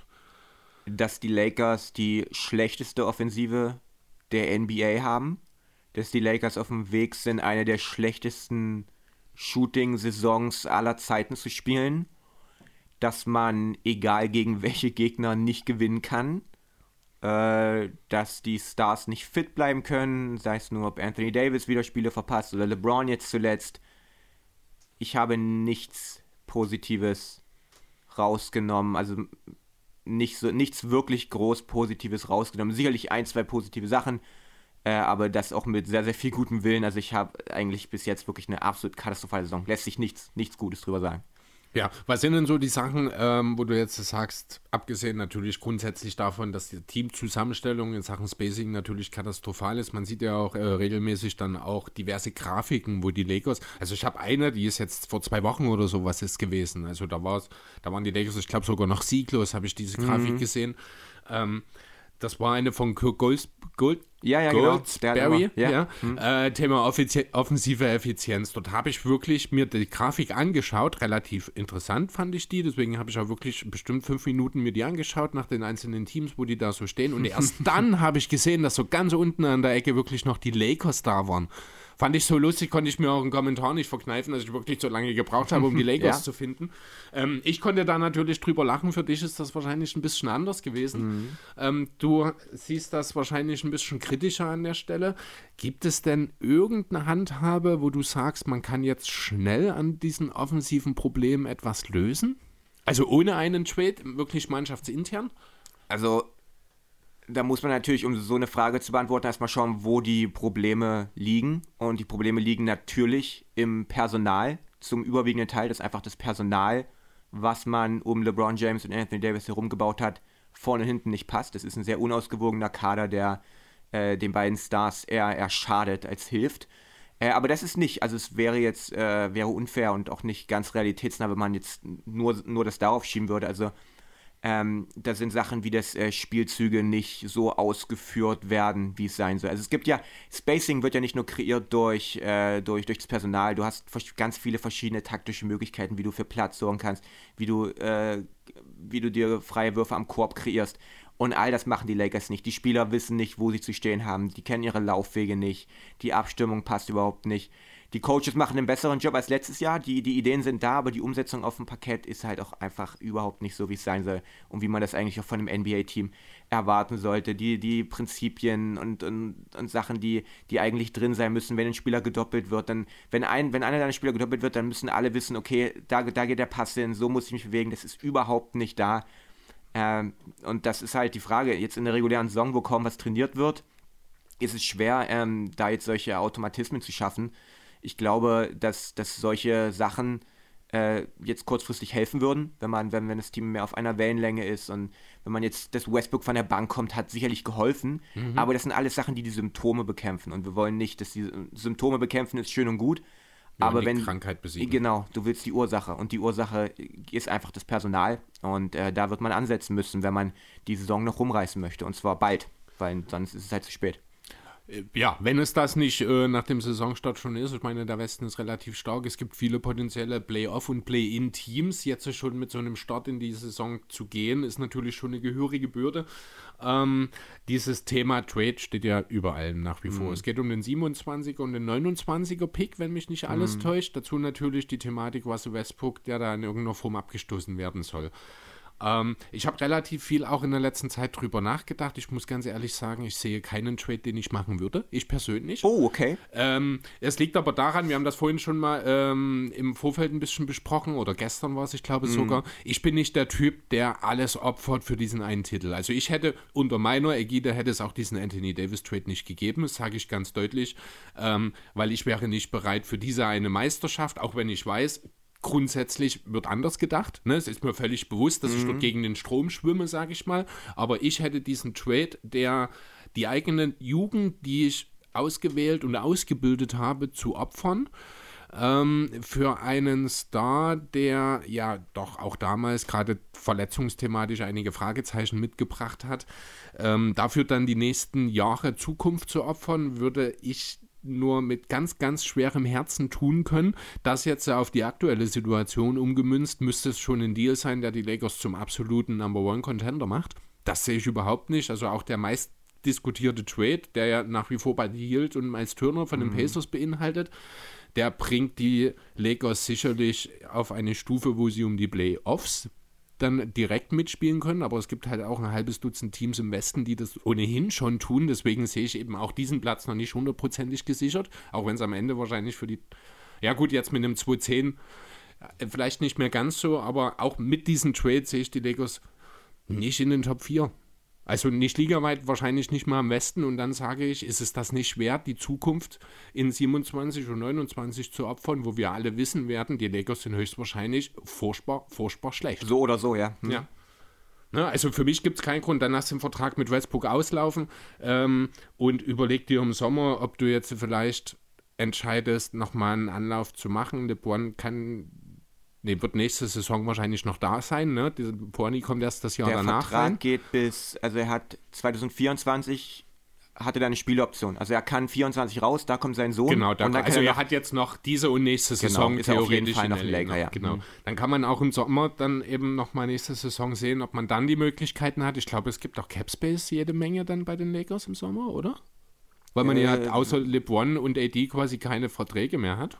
Ja, also auf jeden Fall mehr. Also sie haben, glaube ich, nicht den Capspace, um irgendwie einen, einen Max-Spieler noch irgendwie reinzuholen, aber dadurch, okay. dass Westbrook halt, äh, dass der Vertrag ausläuft, ist da natürlich jede Menge Platz freigeschaufelt. Genau, vielleicht kann man da dann eben nochmal was machen, so ähnlich wie es die Blazers jetzt beispielsweise im Sommer gemacht haben und jetzt, ich sag mal, ein Jahr verschwenden und dann nochmal mit LeBron angreifen, halte ich für die bessere äh, Entscheidung, muss ich ganz ehrlich sagen, als jetzt in Form von Aktionismus beide Picks für die Zukunft rauszuwerfen und dann wirklich für die nächste Dekade wieder eine Bedeutungslosigkeit unter Umständen verloren zu gehen, woraus man sich ja gerade versucht hat, erst wieder rauszukämpfen. Oder halt bis zum Titel wieder rausgekämpft hat mit LeBron. Ich stimme dir prinzipiell, um nochmal auf den Anfang äh, zu sprechen zu kommen, zu, dass du nur unter ganz besonderen Voraussetzungen deine ganze Zukunft wegtradest. So wie das jetzt äh, Chicago zum Beispiel gemacht hat, ist es halt Quatsch. Du, du gibst nicht all deine Picks und jungen Spieler ab, um dann in der zweiten Runde auszuscheiden. Minnesota.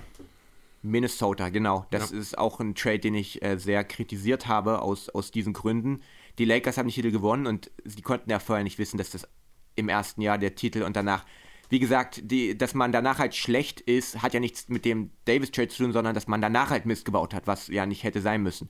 Mhm. Ähm, ich ich äh, stimme dir soweit zu, dass ich äh, diesen, diesen Gedankengang verstehe und das ist, den Gedankengang wird die Front Office der Lakers auch haben, sonst hätten sie diesen Trade schon gemacht.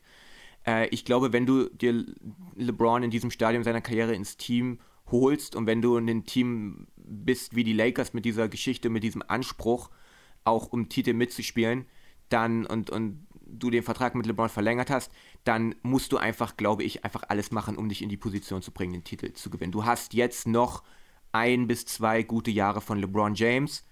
Dann, das, das Fenster schließt sich langsam. Und äh, die Lakers sollten jetzt keinen Trade machen, der sie zu einem Play-in-Team macht und dafür diese Picks abgeben. Oder alles auf die Karte vielleicht Kyrie Irving setzen, was dann, was dann auch mega nach hinten losgehen kann. Für mich ist halt, ich glaube, wo, wo sich unsere Ansichten unterscheiden, ist, wie gut die Lakers werden, wenn sie diesen Trade machen. Mhm. Und ich glaube, dass die Lakers sehr, sehr gut sein werden, wenn sie diesen Trade machen und vor allem, wenn sie ihn bald machen. Und das war meine Kritik auch an der Offseason der Lakers. Man kann nicht von jedem Team die Offseason daran messen, ob sie sich in die Position gebracht haben, Meister zu werden oder ein Contender zu sein. Wir können jetzt nicht sagen, die Sacramento Kings hatten eine schlechte Offseason, weil sie sind jetzt kein Contender. Aber man konnte die Lakers daran messen. Die Lakers hatten in der Offseason die Chance, sich zu einem Contender zu machen und sie haben es auch in meinen Augen Stand heute. Man hat Westbrook, man hat diese Picks und man kann Buddy Hield und Miles Turner heute ins Team holen. Laut den Infos, die wir als Öffentlichkeit haben. Ja. Und ich glaube, dass die Lakers im Mix wären. Das hat den Grund, dass ich glaube, dass Hield und Turner perfekt in dieses Team reinpassen. Das ist Grund Nummer eins, dass man einfach personell besser ist. Dieser Trade macht LeBron James und Anthony Davis zu zwei komplett anderen Spielern. Also es ist ja nicht nur so, dass du im Vakuum zwei gute Spieler dazu bekommst. LeBron wird ein komplett anderer Spieler, wenn er im Vergleich zu heute, wenn er mit Spacing neben Turner und Hield spielt. Davis wird ein komplett anderer Spieler, wenn er wieder auf der 4 spielt, ähm, als defensiver Vierer spielen kann und offensiv mit Spacing arbeitet. Das heißt, du hast deine beiden Stars werden viel, viel besser. Plus, es gibt im Westen nicht dieses eine Überteam. Äh, die Warriors sind, die, die Warriors sind nicht gut in die Saison gestartet. Die Nuggets haben Probleme.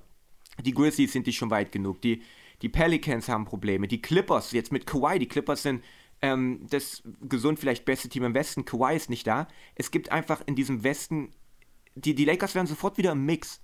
Die mhm. Lakers könnten sofort, und da geht es jetzt gar nicht um Regular Season Platzierung oder so, jetzt, das wird eh schwer aufzuholen. Deswegen auch jeder Tag, den man dir verstreichen lässt und diesen Trade nicht macht, wird es halt schwerer. Also du kannst nicht diesen Hield Turner Trade, den machst du nicht zur Deadline. Nee. Wenn du mathematisch kaum noch die Playoffs erreichen kannst. Du, du musst den jetzt machen, vielleicht bis Thanksgiving, bis zum ersten Advent, aller spätestens vielleicht Weihnachten, damit du dann überhaupt noch die Playoffs erreichst. Ähm, von daher ist, also ich bleibe dabei, das ist ein Trade, den ich machen würde, auch wenn ich diese Picks abgebe. Du hast nun mal jetzt LeBron im Team und du schuldest es auch einfach, glaube ich, wenn du LeBron und Davis so viel bezahlst, dass du ihnen ein Team zur Seite stellst, was halt, ähm, was halt, äh, ja, um die Titel mitspielen kann. Oder du tradest LeBron weg, tradest Davis weg und machst den kompletten Rebuild. Aber dieses Mittelding bringt halt niemandem was. Nee, der Stand jetzt und ist einfach, ja. Ich stand jetzt ist man halt scheiße und es bringt einem nichts. So, dann, dann, dann, dann, dann, dann holt euch Picks rein, dann, dann rebuildet und dann habt eine, eine bessere Zukunft oder setzt jetzt halt alles auf diese eine Karte. Aber so wie es Stand heute ist, hat halt einfach niemand irgendwie was davon. Ähm, ich würde, wie gesagt, den Deal machen, äh, so früh es geht. Und dann äh, würde ich nicht ausschließen, dass die Lakers um den Titel können, weil ich den Trade so wahnsinnig okay. gut finde. Gut. Ähm, ja, da, da, unterscheiden wir uns tatsächlich. Also, äh, du siehst die Lakers ein bisschen höher mit, oder ja, doch schon mhm. ein ganzes Stück wahrscheinlich sogar höher als äh, mit diesem Trade, als ich das tue. Mhm. Ähm, wird, wird interessant sein, was am Ende noch passiert. Kommen wir mal wieder zu unserer eigentlichen Agenda dazu. Über Probleme haben wir jetzt mehr als genug geredet. Jetzt nennen wir doch mal ein, zwei Sachen, die du sagst, die laufen gut bei den Lakers.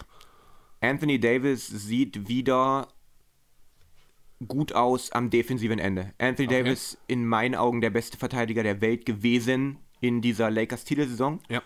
Und das auch nicht wirklich knapp. Und er spielt jetzt, nachdem er die letzten beiden Jahre super weit weg davon war, wieder auf einem Level, wo er Ansätze davon zeigt, wo er phasenweise über Spiele aussieht wie der beste Verteidiger der Welt und wo ich es nicht ausschließen würde, dass er wieder auf dieses Level sein kommen kann. Und das ist für mich ähm, eine freudige Überraschung und macht für mich wirklich Hoffnung allgemein, ja, die Defense der Lakers, ich glaube Top 5, wenn mich nicht alles täuscht. Also 18 hinten. im Defensivrating. 18? Ich habe vorhin, ich habe vor der Folge noch mal ganz kurz geschaut. Sie sind sehr, sehr gut reingestartet. Ich habe das nämlich eigentlich auch äh, relativ Wenn wir jetzt ins Defensivrating schauen, stehen die Lakers auf dem 18. Platz mit einem 111,6er Defensivrating. Ja, das ist wieder ziemlich äh, ziemlich eingebrochen. Okay, gut. Ja. Dann habe ich das falsch auf dem Schirm. Ja, tatsächlich, du hast recht. Auf BKWF sind sie sogar auf 21. Ja, genau. Also okay. nicht wirklich toll, aber Davis individuell macht in meinen Augen da einen guten Job. Das ist für mhm. mich ein, ein, eine der wenigen positiven Sachen, die ich mitnehmen kann aus den okay. bisherigen Spielen. Ansonsten noch was? Äh, Austin Reeves gefällt mir. Austin Reeves, äh, Alex Caruso 2.0, die Lakers spielen jedes Mal besser, wenn er spielt. Er ist halt einfach dieser, dieser Winning Player, der so Plus-Minus-Statistiken muss man mal vorsichtig mit sein, aber es ist kein Zufall, dass die Lakers immer wieder besser spielen, wenn er auf dem Parkett ist, als ohne. Jemand, der seine Kollegen besser macht, stark verteidigt, seine Würfe zumindest einigermaßen trifft, der mit LeBron zusammen harmoniert, der, der wahnsinnig spielintelligent ist, der aus den Vorteilen, die die äh, Stars schaffen, Kapital schlagen kann, diese erweitern kann. All solche Sachen. Also er äh, wirklich ein positiver Aspekt äh, und wirklich positiver Faktor, bisher einer der wenigen äh, mhm. Lichtblicke. Ja, äh, anderer Lichtblick vielleicht noch, auch natürlich durch den medialen Hype, den er in den letzten Wochen erfahren hat, Matt Ryan. Äh, vielleicht ja, noch ein Wort ja, zu ihm. Äh, sagt alles über diese Karl-Zusammenstellung aus, wenn der Typ, wenn, wenn der Typ, der, der letztes Jahr noch DoorDash-Driver äh, war yeah. und äh, für den Basketball nur ein Hobby war, jetzt auf einmal einer der, der besten Shooter und, und Rollenspieler dieses Teams ist. Äh, schön für ihn, aber wie gesagt, das sagt mehr über den Kader der Lakers aus als über alles andere. Also, ja. ja. Gut. Dann noch ein kurzer Ausblick. Wo geht's hin jetzt noch für die Lakers? Kann man ja quasi zweigeteilt sehen. Einmal die Lakers mit Trade und einmal die Lakers ohne Trade, oder? Lakers ohne Trade werden die Playoffs verpassen. Ja. Lakers mit Trade sind im Mix und äh, alles ist möglich.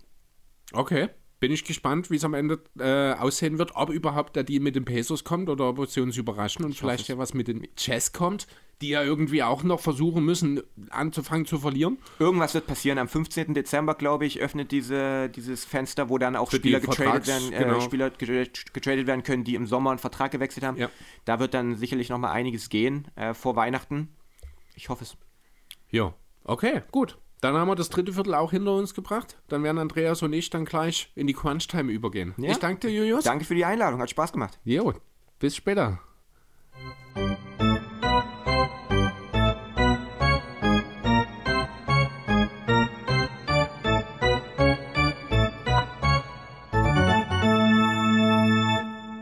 Jo, Chris, ich bin zurück bei dir. Ja, Crunch-Time. Ja, Crunch-Time. Bei Kerzenlicht. Bei Kerzenlicht. Ja. Crunch Time. Love Crunch Time. Ja. Aber das ist richtig dünn. Hat dir Spaß gemacht? Ja, ist cool. Ich, äh, mit Julius ich war überraschend, wie gut er in der Lage ist, auf den Punkt zu kommen. Im Gegensatz zu mir. Im Gegensatz zu dir, ja. Also ich habe sehr gebohrt bei Leo, muss ich zugeben. Okay. Ja, ich, ich, ich wollte jetzt nicht so sehr bohren, weil irgendwo, wenn man mit einem Lakers-Fan dann auch redet, ist es halt relativ schnell so, dass man als Bully abgestempelt wird aktuell, wenn man zu sehr nachbohrt, weißt du. Deswegen habe ich dann, also nicht zu sehr nachgebohrt, das war auch relativ viel deutlich. Das sind halt, also über die Lakers wurde ja allgemein schon sehr viel gesagt in letzter Zeit, überall. Ähm, Julius hat das sehr schön runtergebrochen und da gab es dann auch nicht so viel zu ergänzen. Noch. Wieso gab es die Aussage, was ist passiert? Nichts. Ähm, was, lief, was lief schlecht? Alles. Ja, war ein bisschen ausführlicher als das, was wir gestern Abend äh, dann tatsächlich im Katie's schon mal durchgegangen sind. Da war es dann tatsächlich so, wie du es gerade angerissen hast. Fünf Punkte, fünf Sätze, äh, inhaltslos, weil es für die Lakers einfach in diese Richtung geht. Äh, da war dann schon ein bisschen mehr dabei diesmal. Man muss halt wirklich sagen, wir hatten ja das Thema letzte Nacht, Russell Westbrook mit 21 Punkten, wird als gutes Spiel abgestempelt, wenn er 6 auf 17 geht. Ja, das ist am Ende, sieht man halt jetzt bei Westbrook von der Bank einfach mal, dass er noch in der Lage ist, Zahlen aufzulegen. Ob das unbedingt das ist, was die Lakers brauchen, gerade in Sachen Effizienz, ist das halt wirklich, wirklich nicht gut, was er macht, nach wie vor nicht. Das wird es auch nicht mehr. Ähm, Trotzdem scheint die Bankrolle an sich für ihn besser zu sein. Aber wir wollen jetzt eigentlich eher über dieses andere Team reden, das an derselben Stadt sitzt, oder? Du meinst das, das bessere Team? Die das LA große Team. Ja, die LA Rams. Das große Team. Die Clippers. Die du? Anaheim Mighty Ducks. Was war denn damals diese Super-Serie, wo mit den, mit den Basketball spielenden Enten? Kennst du das noch? Also, Gar nicht. Mit den Basketball spielenden Enten, das sagt mir überhaupt gar nichts. Ich kenne äh, die Mighty Ducks als Filmreihe aus meiner Kindheit. Da ging es aber um Eishockey. Das ist ja in Anaheim, wenn mich nicht alles täuscht gewesen damals, also direkt bei LE. Aber mit Basketball spielenden Enten kenne ich, sagt mir nichts. Ich google gerade für ja, uns. ich sehe das schon, aber. Ah, nee, das waren Kängurus. Doch, ja, das sagt mir was. Du hast recht. Wie hieß das denn? Das hieß Kängurus. Ja, Kangaroos. Stimmt. Oh Gott, da habe ich ja schon ewig nicht mehr dran gedacht. Ja, geil, die habe ich gefeiert damals, die Serie. Ja, das war schon, super. schon als Kind und da hatte ich noch nicht so viel eigentlich mit dem Basketball zu tun, aber die fand ich schon damals schon cool, ja. Vielleicht war genau das dein Einstieg in den Basketball.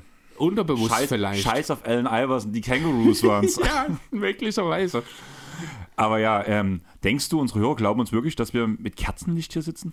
Ich denke, der eine oder andere wird es vielleicht dann schon, ich weiß nicht, wann du es vorhast zu posten. Julius stand ja jetzt da und hat noch ein Bild oder Video oder was auch immer davon gemacht. Und ja, es gibt also Beweise dafür, für unseren romantischen Abend. Ja, ja. auch mit rotem Bettbezug übrigens. Hm. Du hast es aber auch nicht nehmen lassen, während Julius neben uns stand ja. und gefilmt hat, gegen ihn und seine Lakers zu schießen, oder? Ähm, naja, das war, ich hätte es so oder so gesagt, dass er da jetzt dabei war und das noch mitgehört hat, das würde ich eher als kleinen Bonus mit annehmen. Also es tat dir nicht leid? Nee, das ist, nee. Du weißt, wie ich bin. Ich muss ein bisschen provozieren, muss ich schon auch hier und da mal. Dann lass uns jetzt über das gute Team aus LA reden. Die Rams. Die also, ja NFL-Champion geworden sind, letztes oder vorletztes Jahr. Haben sie gerade auch eine positive Bilanz?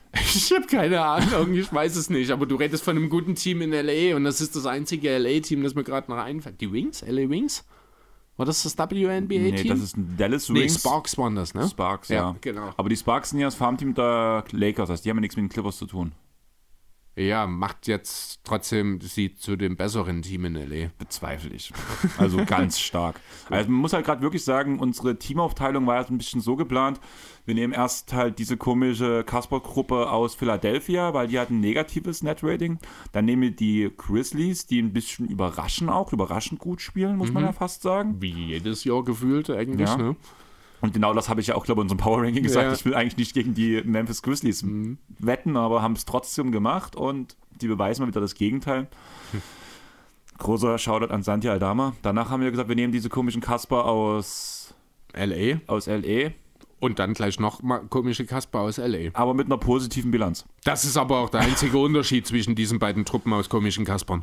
Also man muss halt sagen, man hat MVP-Kandidat Terrence Mann. Ja, ja, genau. Und hoffentlich bald wieder einen spielenden Kawhi. Glaubst du dran? Du hast die Unsicherheit meiner Stimme, glaube ich, gerade gehört. Ich habe es ja schon, äh, wir haben ja gestern auch schon mal kurz drüber, ich habe dich ja quasi damit begrüßt gestern, wenn mich nicht alles täuscht. Ähm, ja, also ich habe da ehrlich Zweifel mittlerweile. Ich weiß nicht, was da los ist. Mir gefällt das alles überhaupt nicht, was da mit Kawhi gerade passiert. Ja, geht mir sehr ähnlich, muss ich sagen. Aber ich würde sagen, du bist jetzt ja der Moderator, Kam. Mhm. Und ich überlasse dir das Wort und reagiere nur noch. Okay, na dann erzähl mir mal, wie lief es denn, oder nee, was waren denn die, Antwort, die Erwartungen vor der Saison? Ich muss mir jetzt die Punkte tatsächlich nochmal kurz rausholen hier, damit ich ja. dann noch vorhanden beibehalten kann. Ja, und vor allem, dass du nicht die Hälfte der Punkte vergisst. Ja. Wie also im letzten Teil. Auch also mit, ganz auch mit Julius war es tatsächlich so, dass wir ein bisschen äh, unabhängig von den Punkten durchgegangen sind, aber wir haben alle abgehandelt. Ja, super. Also bloß für euch, ich saß ja mit Leo im Wohnzimmer, während die beiden aufgenommen haben. Danach habe ich so gefragt, und Julius, was war deine Idee für die Episode? Episodennamen. Julius fängt an zu lachen. Ah, das haben wir vergessen, scheiße. Ja. Chris kommt rein, ja, aber das ist das Einzige, was ich vergessen habe. Ich so, wie ist das mit dem Hottake? Oh, scheiße. Ja, aber das mit dem Hottake, das zählt nicht. Also eigentlich zählt das beides nicht, weil das war nicht Teil der Vorbereitung. Das haben wir alles heute erst entschieden und ich bin einfach, ich bin der Doc Rivers, was das angeht. Ich bin nicht für In-Game Adjustments zuständig. Das mache ich dann. Also bin, ja, ich Tai, genau. also bin ich und wir sind wieder bei den Clippers. Oh, ein Übergang, oh, siehst du. Was für ein Smoother. Faszinierend. Ja. Und vor allem schließt es irgendwo den Kreis wieder. Sixers, Clippers. Ja. Ähm, kein Rivers. Erfolg, Erfolg. Viele Verletzte, da ist es bei also, gleich sozusagen. Ja, also Oder ein, entscheidende Verletzte entscheidende zumindest. Verletzte, das trifft ja. vielleicht besser, ja. Ja. Ähm, ja, was wolltest du wissen? Ja, Erwartungen vor der Saison. Wir wollen einfach mal am Anfang anfangen. Am Anfang anfangen. Also Bevor da haben wir ja anfangen. schon mal drüber geredet. Du wusstest meine Erwartungen. Ich bin ja der Meinung, ich habe es auch gerade mal mit Leo im Wohnzimmer so ein bisschen bequatscht, dass ich halt der Meinung bin, wenn die Clippers fit sind, Kawhi, sage ich mal, zu 80 Prozent von der Toronto-Leistung zurückkommen würde, würde ich sagen, es gibt kein Team im Westen, was den Clippers gefährlich werden könnte, wenn sie fit bleiben. Also, ähm, jein. Also, sie sind, wenn fit, das beste Team im Westen, ja. Dass es kein Team gibt, das ihnen gefährlich werden kann, so weit würde ich aber nicht gehen. Auf eine Sieben-Spiele-Serie, vor allem in den Playoffs? Die Warriors würde ich, gegen die Warriors würde ich nie wetten, gegen dieses Team.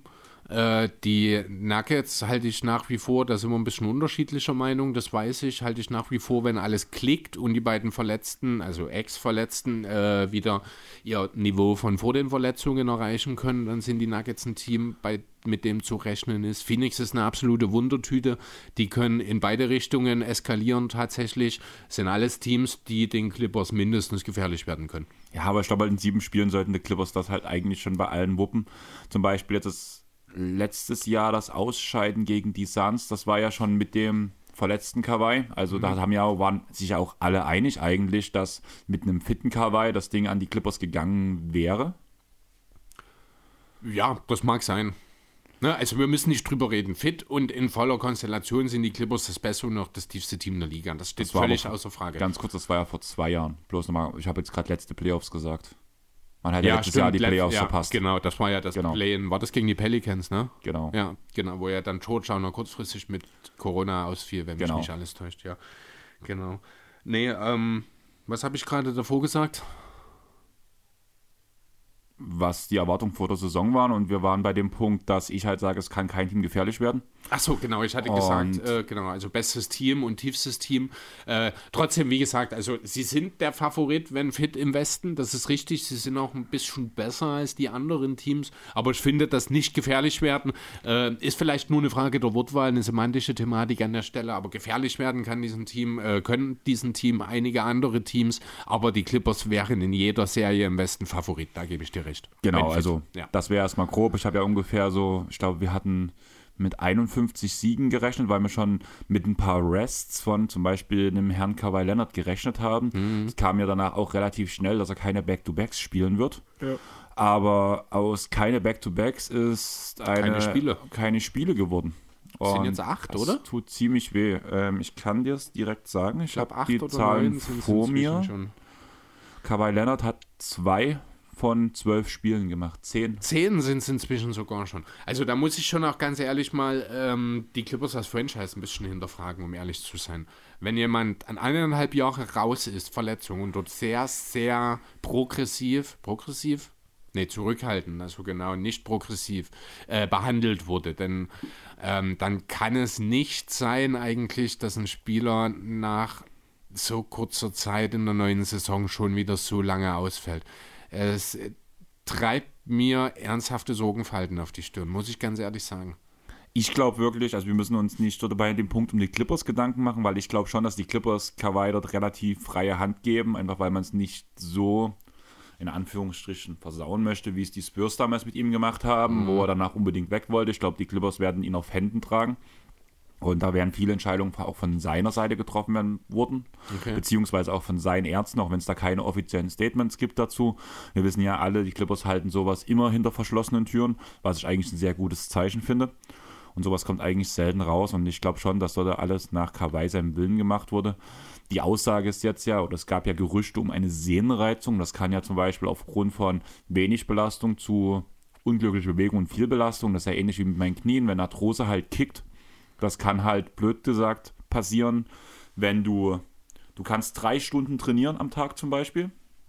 Es passiert nichts, aber du steigst ungünstig danach drei Tage später aus dem Auto aus und hast eine scheiß Fehlstellung und dann kann das schon, kann eine Arthrose schon kicken und ich weiß nicht, inwiefern eine Sehnenreizung ist, also damit zu vergleichen ist, aber eine Sehnenreizung ist ja auch eine Entzündung, das ist ja im Endeffekt auch, was eine Arthrose auslöst. Von daher man muss halt vielleicht irgendwie eine dumme Bewegung reicht manchmal dann schon. Klar, das sind alles mehr Profis, aber ich kann mir dann auch vorstellen, dass vielleicht auch gerade, wir reden wieder immerhin von Kawhi, ein Spieler wie er sagt, okay, es zwickt gerade, jetzt bleibe ich gerade trotzdem lieber nochmal draußen. Hm. Ja, kann alles. Es ist nicht schön, ich finde das auch nicht cool. Also ja. ich habe mir auch mehr erhofft. Also mir tun auch, mir tut es wirklich ein bisschen im Herzen weh, wie es die Saison bis jetzt läuft.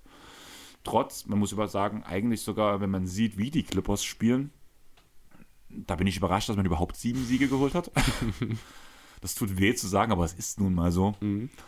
Aber ja, ich glaube wirklich, die Clippers wollen halt einfach Kawhi auf Händen tragen und deswegen ist einfach gerade die Situation so, dass er halt sagt, ich will nicht spielen, ich traue meinem Körper noch nicht richtig, ich halte mich erstmal raus und die Clippers sagen, okay, mach. Hm. Kann man natürlich machen. Muss man kann aber man, nicht. Kann man auch seine Zweifel daran haben. Was war denn so außerhalb von Kawhi bei, ja bei den Clippers los? Was äh, ist dir da so aufgefallen? Ähm, ja, wie hat man denn seine sieben Siege geholt? So, frag mal mal so, Markus Morris ist da wohl ein relativ entscheidender Faktor gewesen bisher, da muss er gut abliefern beispielsweise, ne? Was heißt gut? Markus Morris liefert konstant. Es also ist halt in, im Rahmen seiner genau. Möglichkeiten eben. Also Markus Morris hat ja immer seine Ausreißer, vor allem letztes Jahr, hat ja auch gut gescored im vergangenen Jahr wo er auch immer wieder so 20 Punkte Spiele mal unter 30, an 30 Punkten auch mal geknackt, gerade weil man halt Spieler wie Kawhi nicht hatte. Mhm. Er macht jetzt im Schnitt so, ich kann, hab's offen. Äh, Marcus Morris macht im Schnitt 14,9 Punkte, ist eigentlich ganz okay. Letztes Jahr war es auf jeden Fall mehr. Aber er bringt die halt konstant aufs Feld. Er macht immer noch seine Fehler, wie man es halt von ihm gewohnt sind, holt aber seine Rebounds, kann aber den Smallball 5er trotzdem spielen, kann gegen größere Center auch verteidigen, was halt alles wichtig ist. Also er ist die Konstante im Team. Ja. Dann gibt es aber immer wieder Ausreißerleistungen. Sei es ein Luke Kennard, der auf einmal, auf einmal Feuer fängt. Danach Norman Powell hat Feuer gefangen ab dem Moment, wo er auf die Bank zurückverfrachtet wurde. Der sollte ja eigentlich erst für Kawhi starten in den Spielen, wo er fehlte. Ja. Jetzt die letzten Spiele mit 18 und 19 Punkten, also hat jetzt auch wieder geliefert. Terrence Mann ist für ihn die Startaufstellung gestiegen. Gerutscht. Gerutscht, gerutscht ja. ist die gute Aussage. Genau. Ich weiß noch, wie wir im Pod sagen und ich habe halt noch gesessen und ich habe noch gesagt, ah, man, ich glaube, die MVP-Quotes sind vor ihnen vorbei. Du, da warst du kurz glücklich mhm. und Terrence hat es wahrscheinlich gehört, kam in die Startaufstellung, Tailu hat reagiert, wir haben wieder bei Adjustments und ähm, es funktioniert wieder. Also mhm. Man hat jetzt äh, jeweils auch zwei, drei Spiele über zehn Punkte, holt seine Rebounds. Man sieht, dass die Energie wieder da ist von ihm. Ich glaube, er funktioniert halt einfach besser auch neben dem Reggie Jackson und neben dem Marcus Morris und nicht in dem Bankline-Up so sehr, einfach wegen dem Punkt Eingespieltheit. So wirkt es ja. halt einfach, während John Wall halt von der Bank halt auch seine Spiele gut macht. Allerdings gilt für ihn auch, wie bei Kawhi, keine Back-to-Backs man schont halt die Spieler. Was ich nicht unbedingt schlecht finde, gerade in John Wall, der hat auch ja Ewigkeiten kein Basketball gespielt hat, sollte man langsam ranführen. Ich muss sagen, bis jetzt bin ich begeistert von ihm, wie er spielt. Also so ein Upgrade habe ich nicht erwartet, weil man auch merkt, dass er seine Rolle anerkennt. Ich hoffe, das bleibt so im mhm. Laufe der Saison. Ich habe kein Problem, wenn er danach irgendwann sagt, ich möchte vielleicht Starter werden. Aber gerade so in der Rolle halt auch mit Paul, da kann ihn sehr gut einsetzen. Ich finde, das passt alles sehr gut von der Bank. Und auch Reggie Jackson, auch wenn er ein unterirdisches O-Rating hat, er macht schon sein Ding. Das ist wie letztes Jahr bei, bei Jackson. Er rein von den Zahlen ist er nicht gut, muss man ganz ehrlich sagen. Mhm. Gerade auch offensiv von den Trefferquoten. Das funktioniert bei Jackson einfach gerade nicht. Er spielt wirklich so, wie zum Beispiel ein Sammo ihn immer wieder verteufelt aber irgendwie hat er trotzdem einen positiven Einfluss auf den Fluss des Spiels der Clippers. Also, obwohl er individuell eigentlich abfällt, sind die Clippers mit ihm ein besseres Team sozusagen.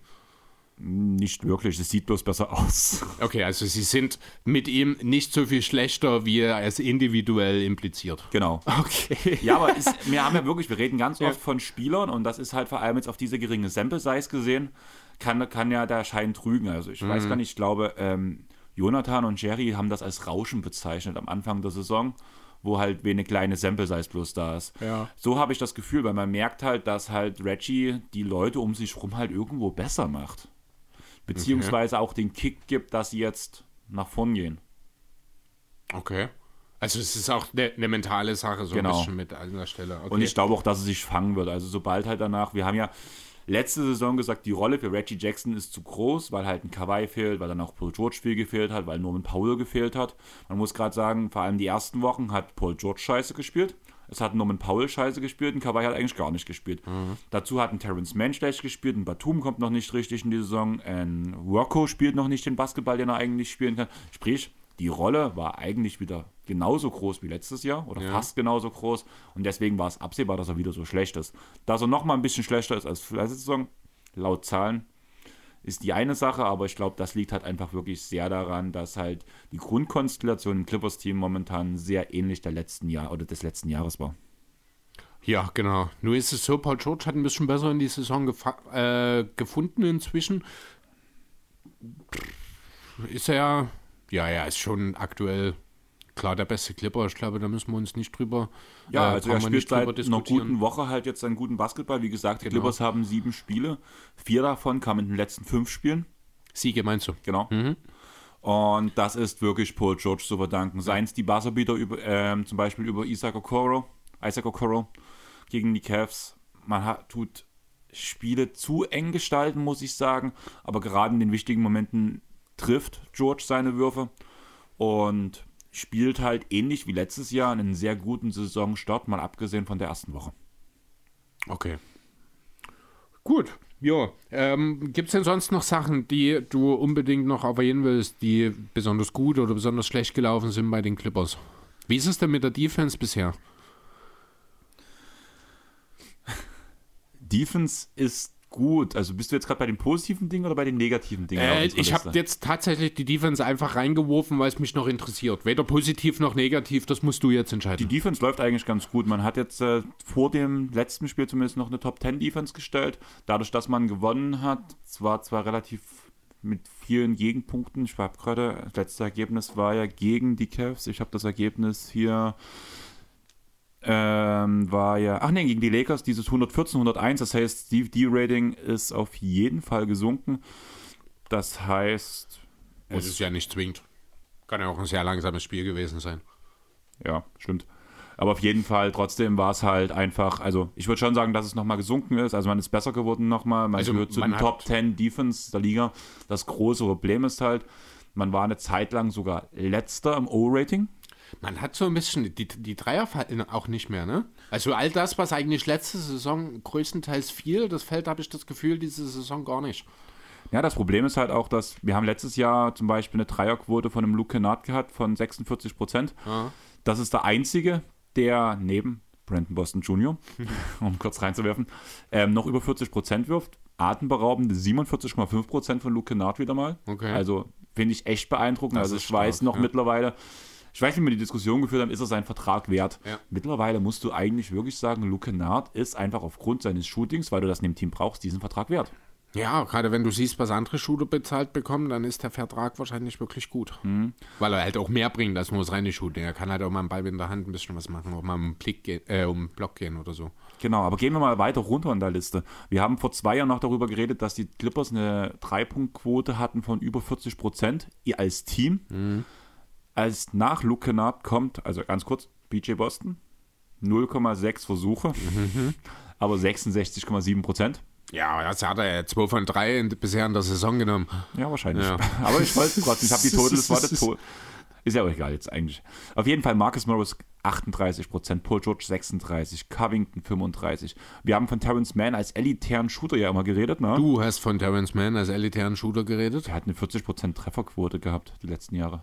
Trotzdem warst du das, nicht wir. Ist okay. Das wollte ich nur noch mal herausstellen. 29 Prozent. Was hältst du von Norman Powell als Shooter?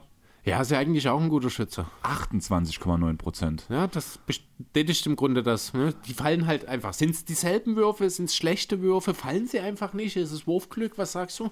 Ich finde sehr viel, dass halt, also wenn die, wenn John Wall nicht auf dem Feld ist, Fall, also sind die Würfe nicht so frei. Man nimmt dumme Würfe, muss ich sagen viel, also was ich zum Beispiel die letzten Jahre Marcus Morris immer wieder vorgeworfen habe, das machen gefühlt die ganzen Clippers.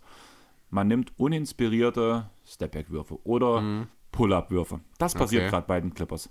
Das ist jetzt bei Paul besser geworden. Ich glaube auch wirklich, die Dreierquote, die nach oben ging jetzt bei ihm auch in den letzten zwei Spielen, weil er war eine Zeit lang unter 10% bei der Dreierquote, Paul. Krass, okay.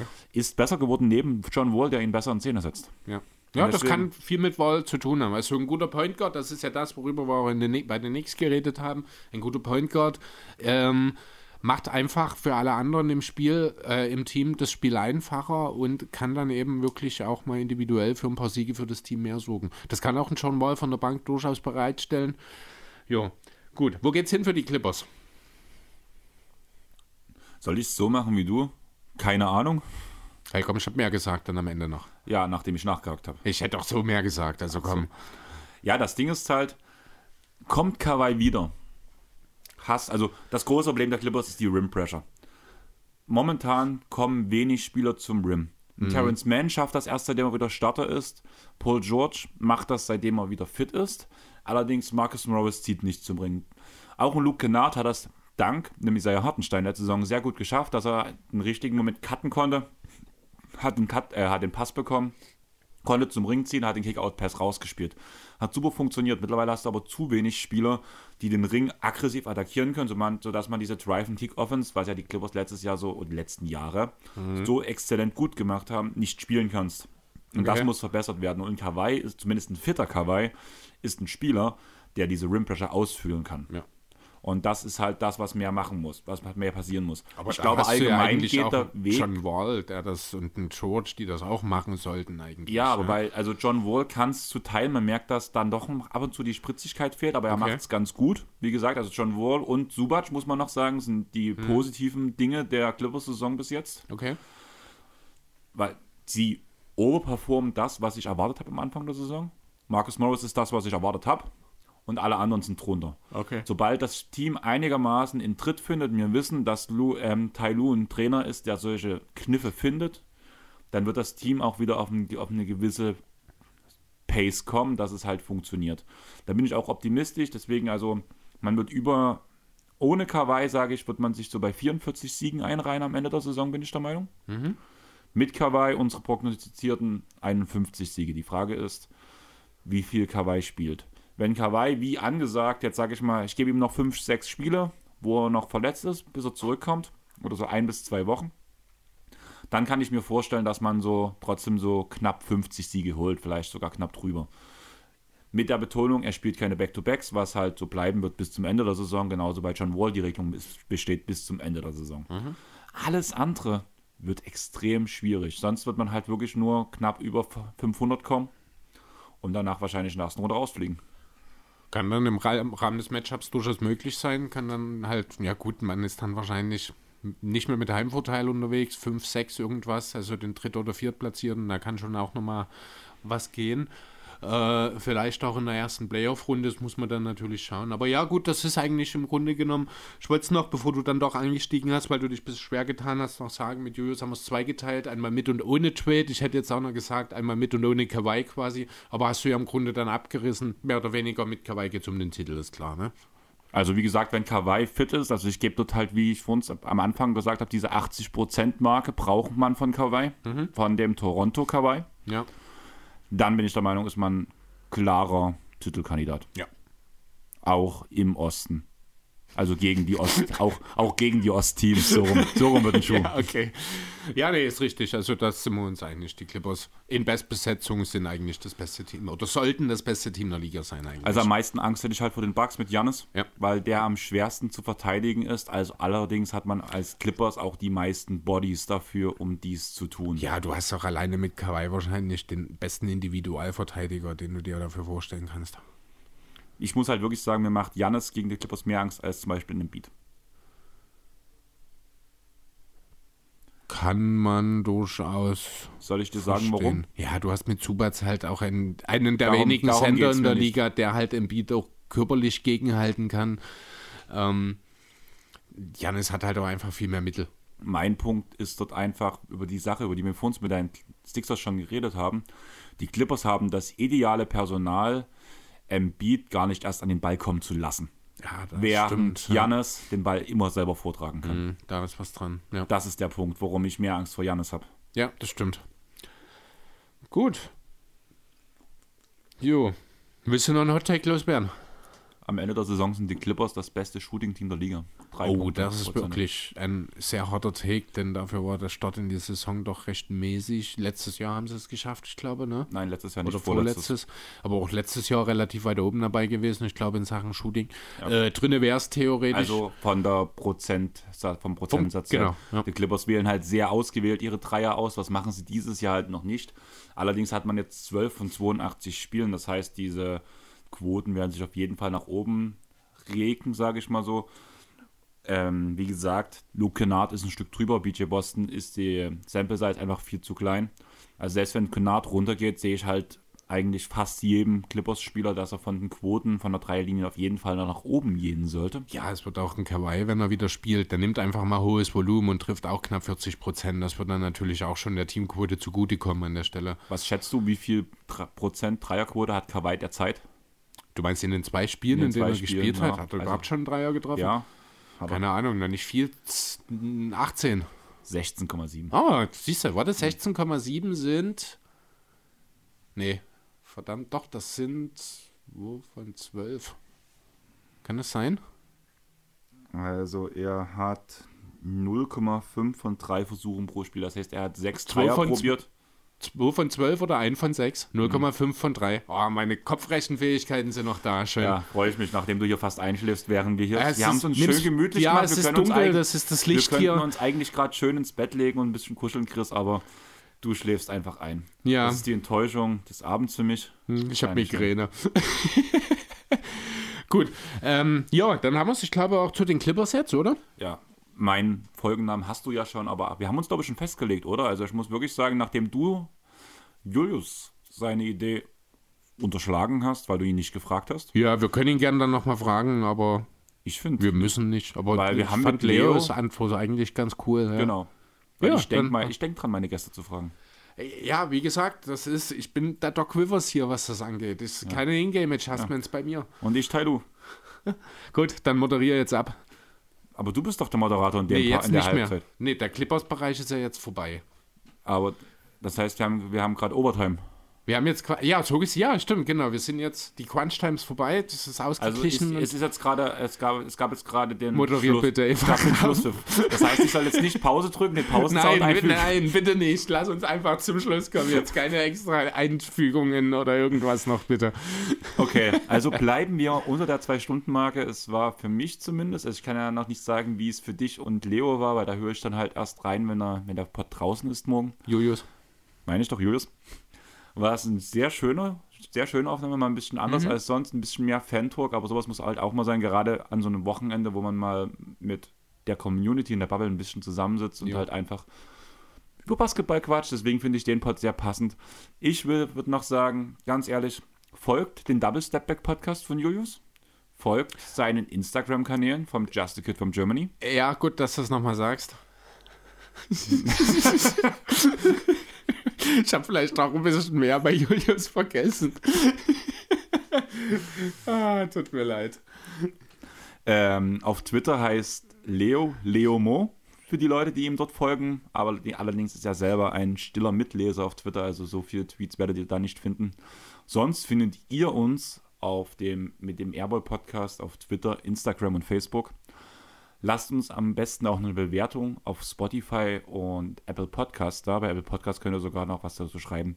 Bevor Chris wieder weint, ja, folgt uns bitte auch auf dieser und allen anderen Podcatchern der Welt. Und wie gesagt, klaut anderen Leuten das Handy und bewertet uns. Und dann ganz wichtig, gebt das Handy bitte zurück. Nachdem ihr sichergestellt habt, dass die die Bewertung nicht ändern. Genau. Also, nachdem ihr die fünf Sterne gedrückt habt, natürlich. Das habe ich noch nicht erwähnt. Aber ja, danke fürs Zuhören. Es hat Spaß gemacht. Wir sind unter zwei Stunden. Chris hat Migräne und wir sind raus. Tschaußen. Ciao. Thank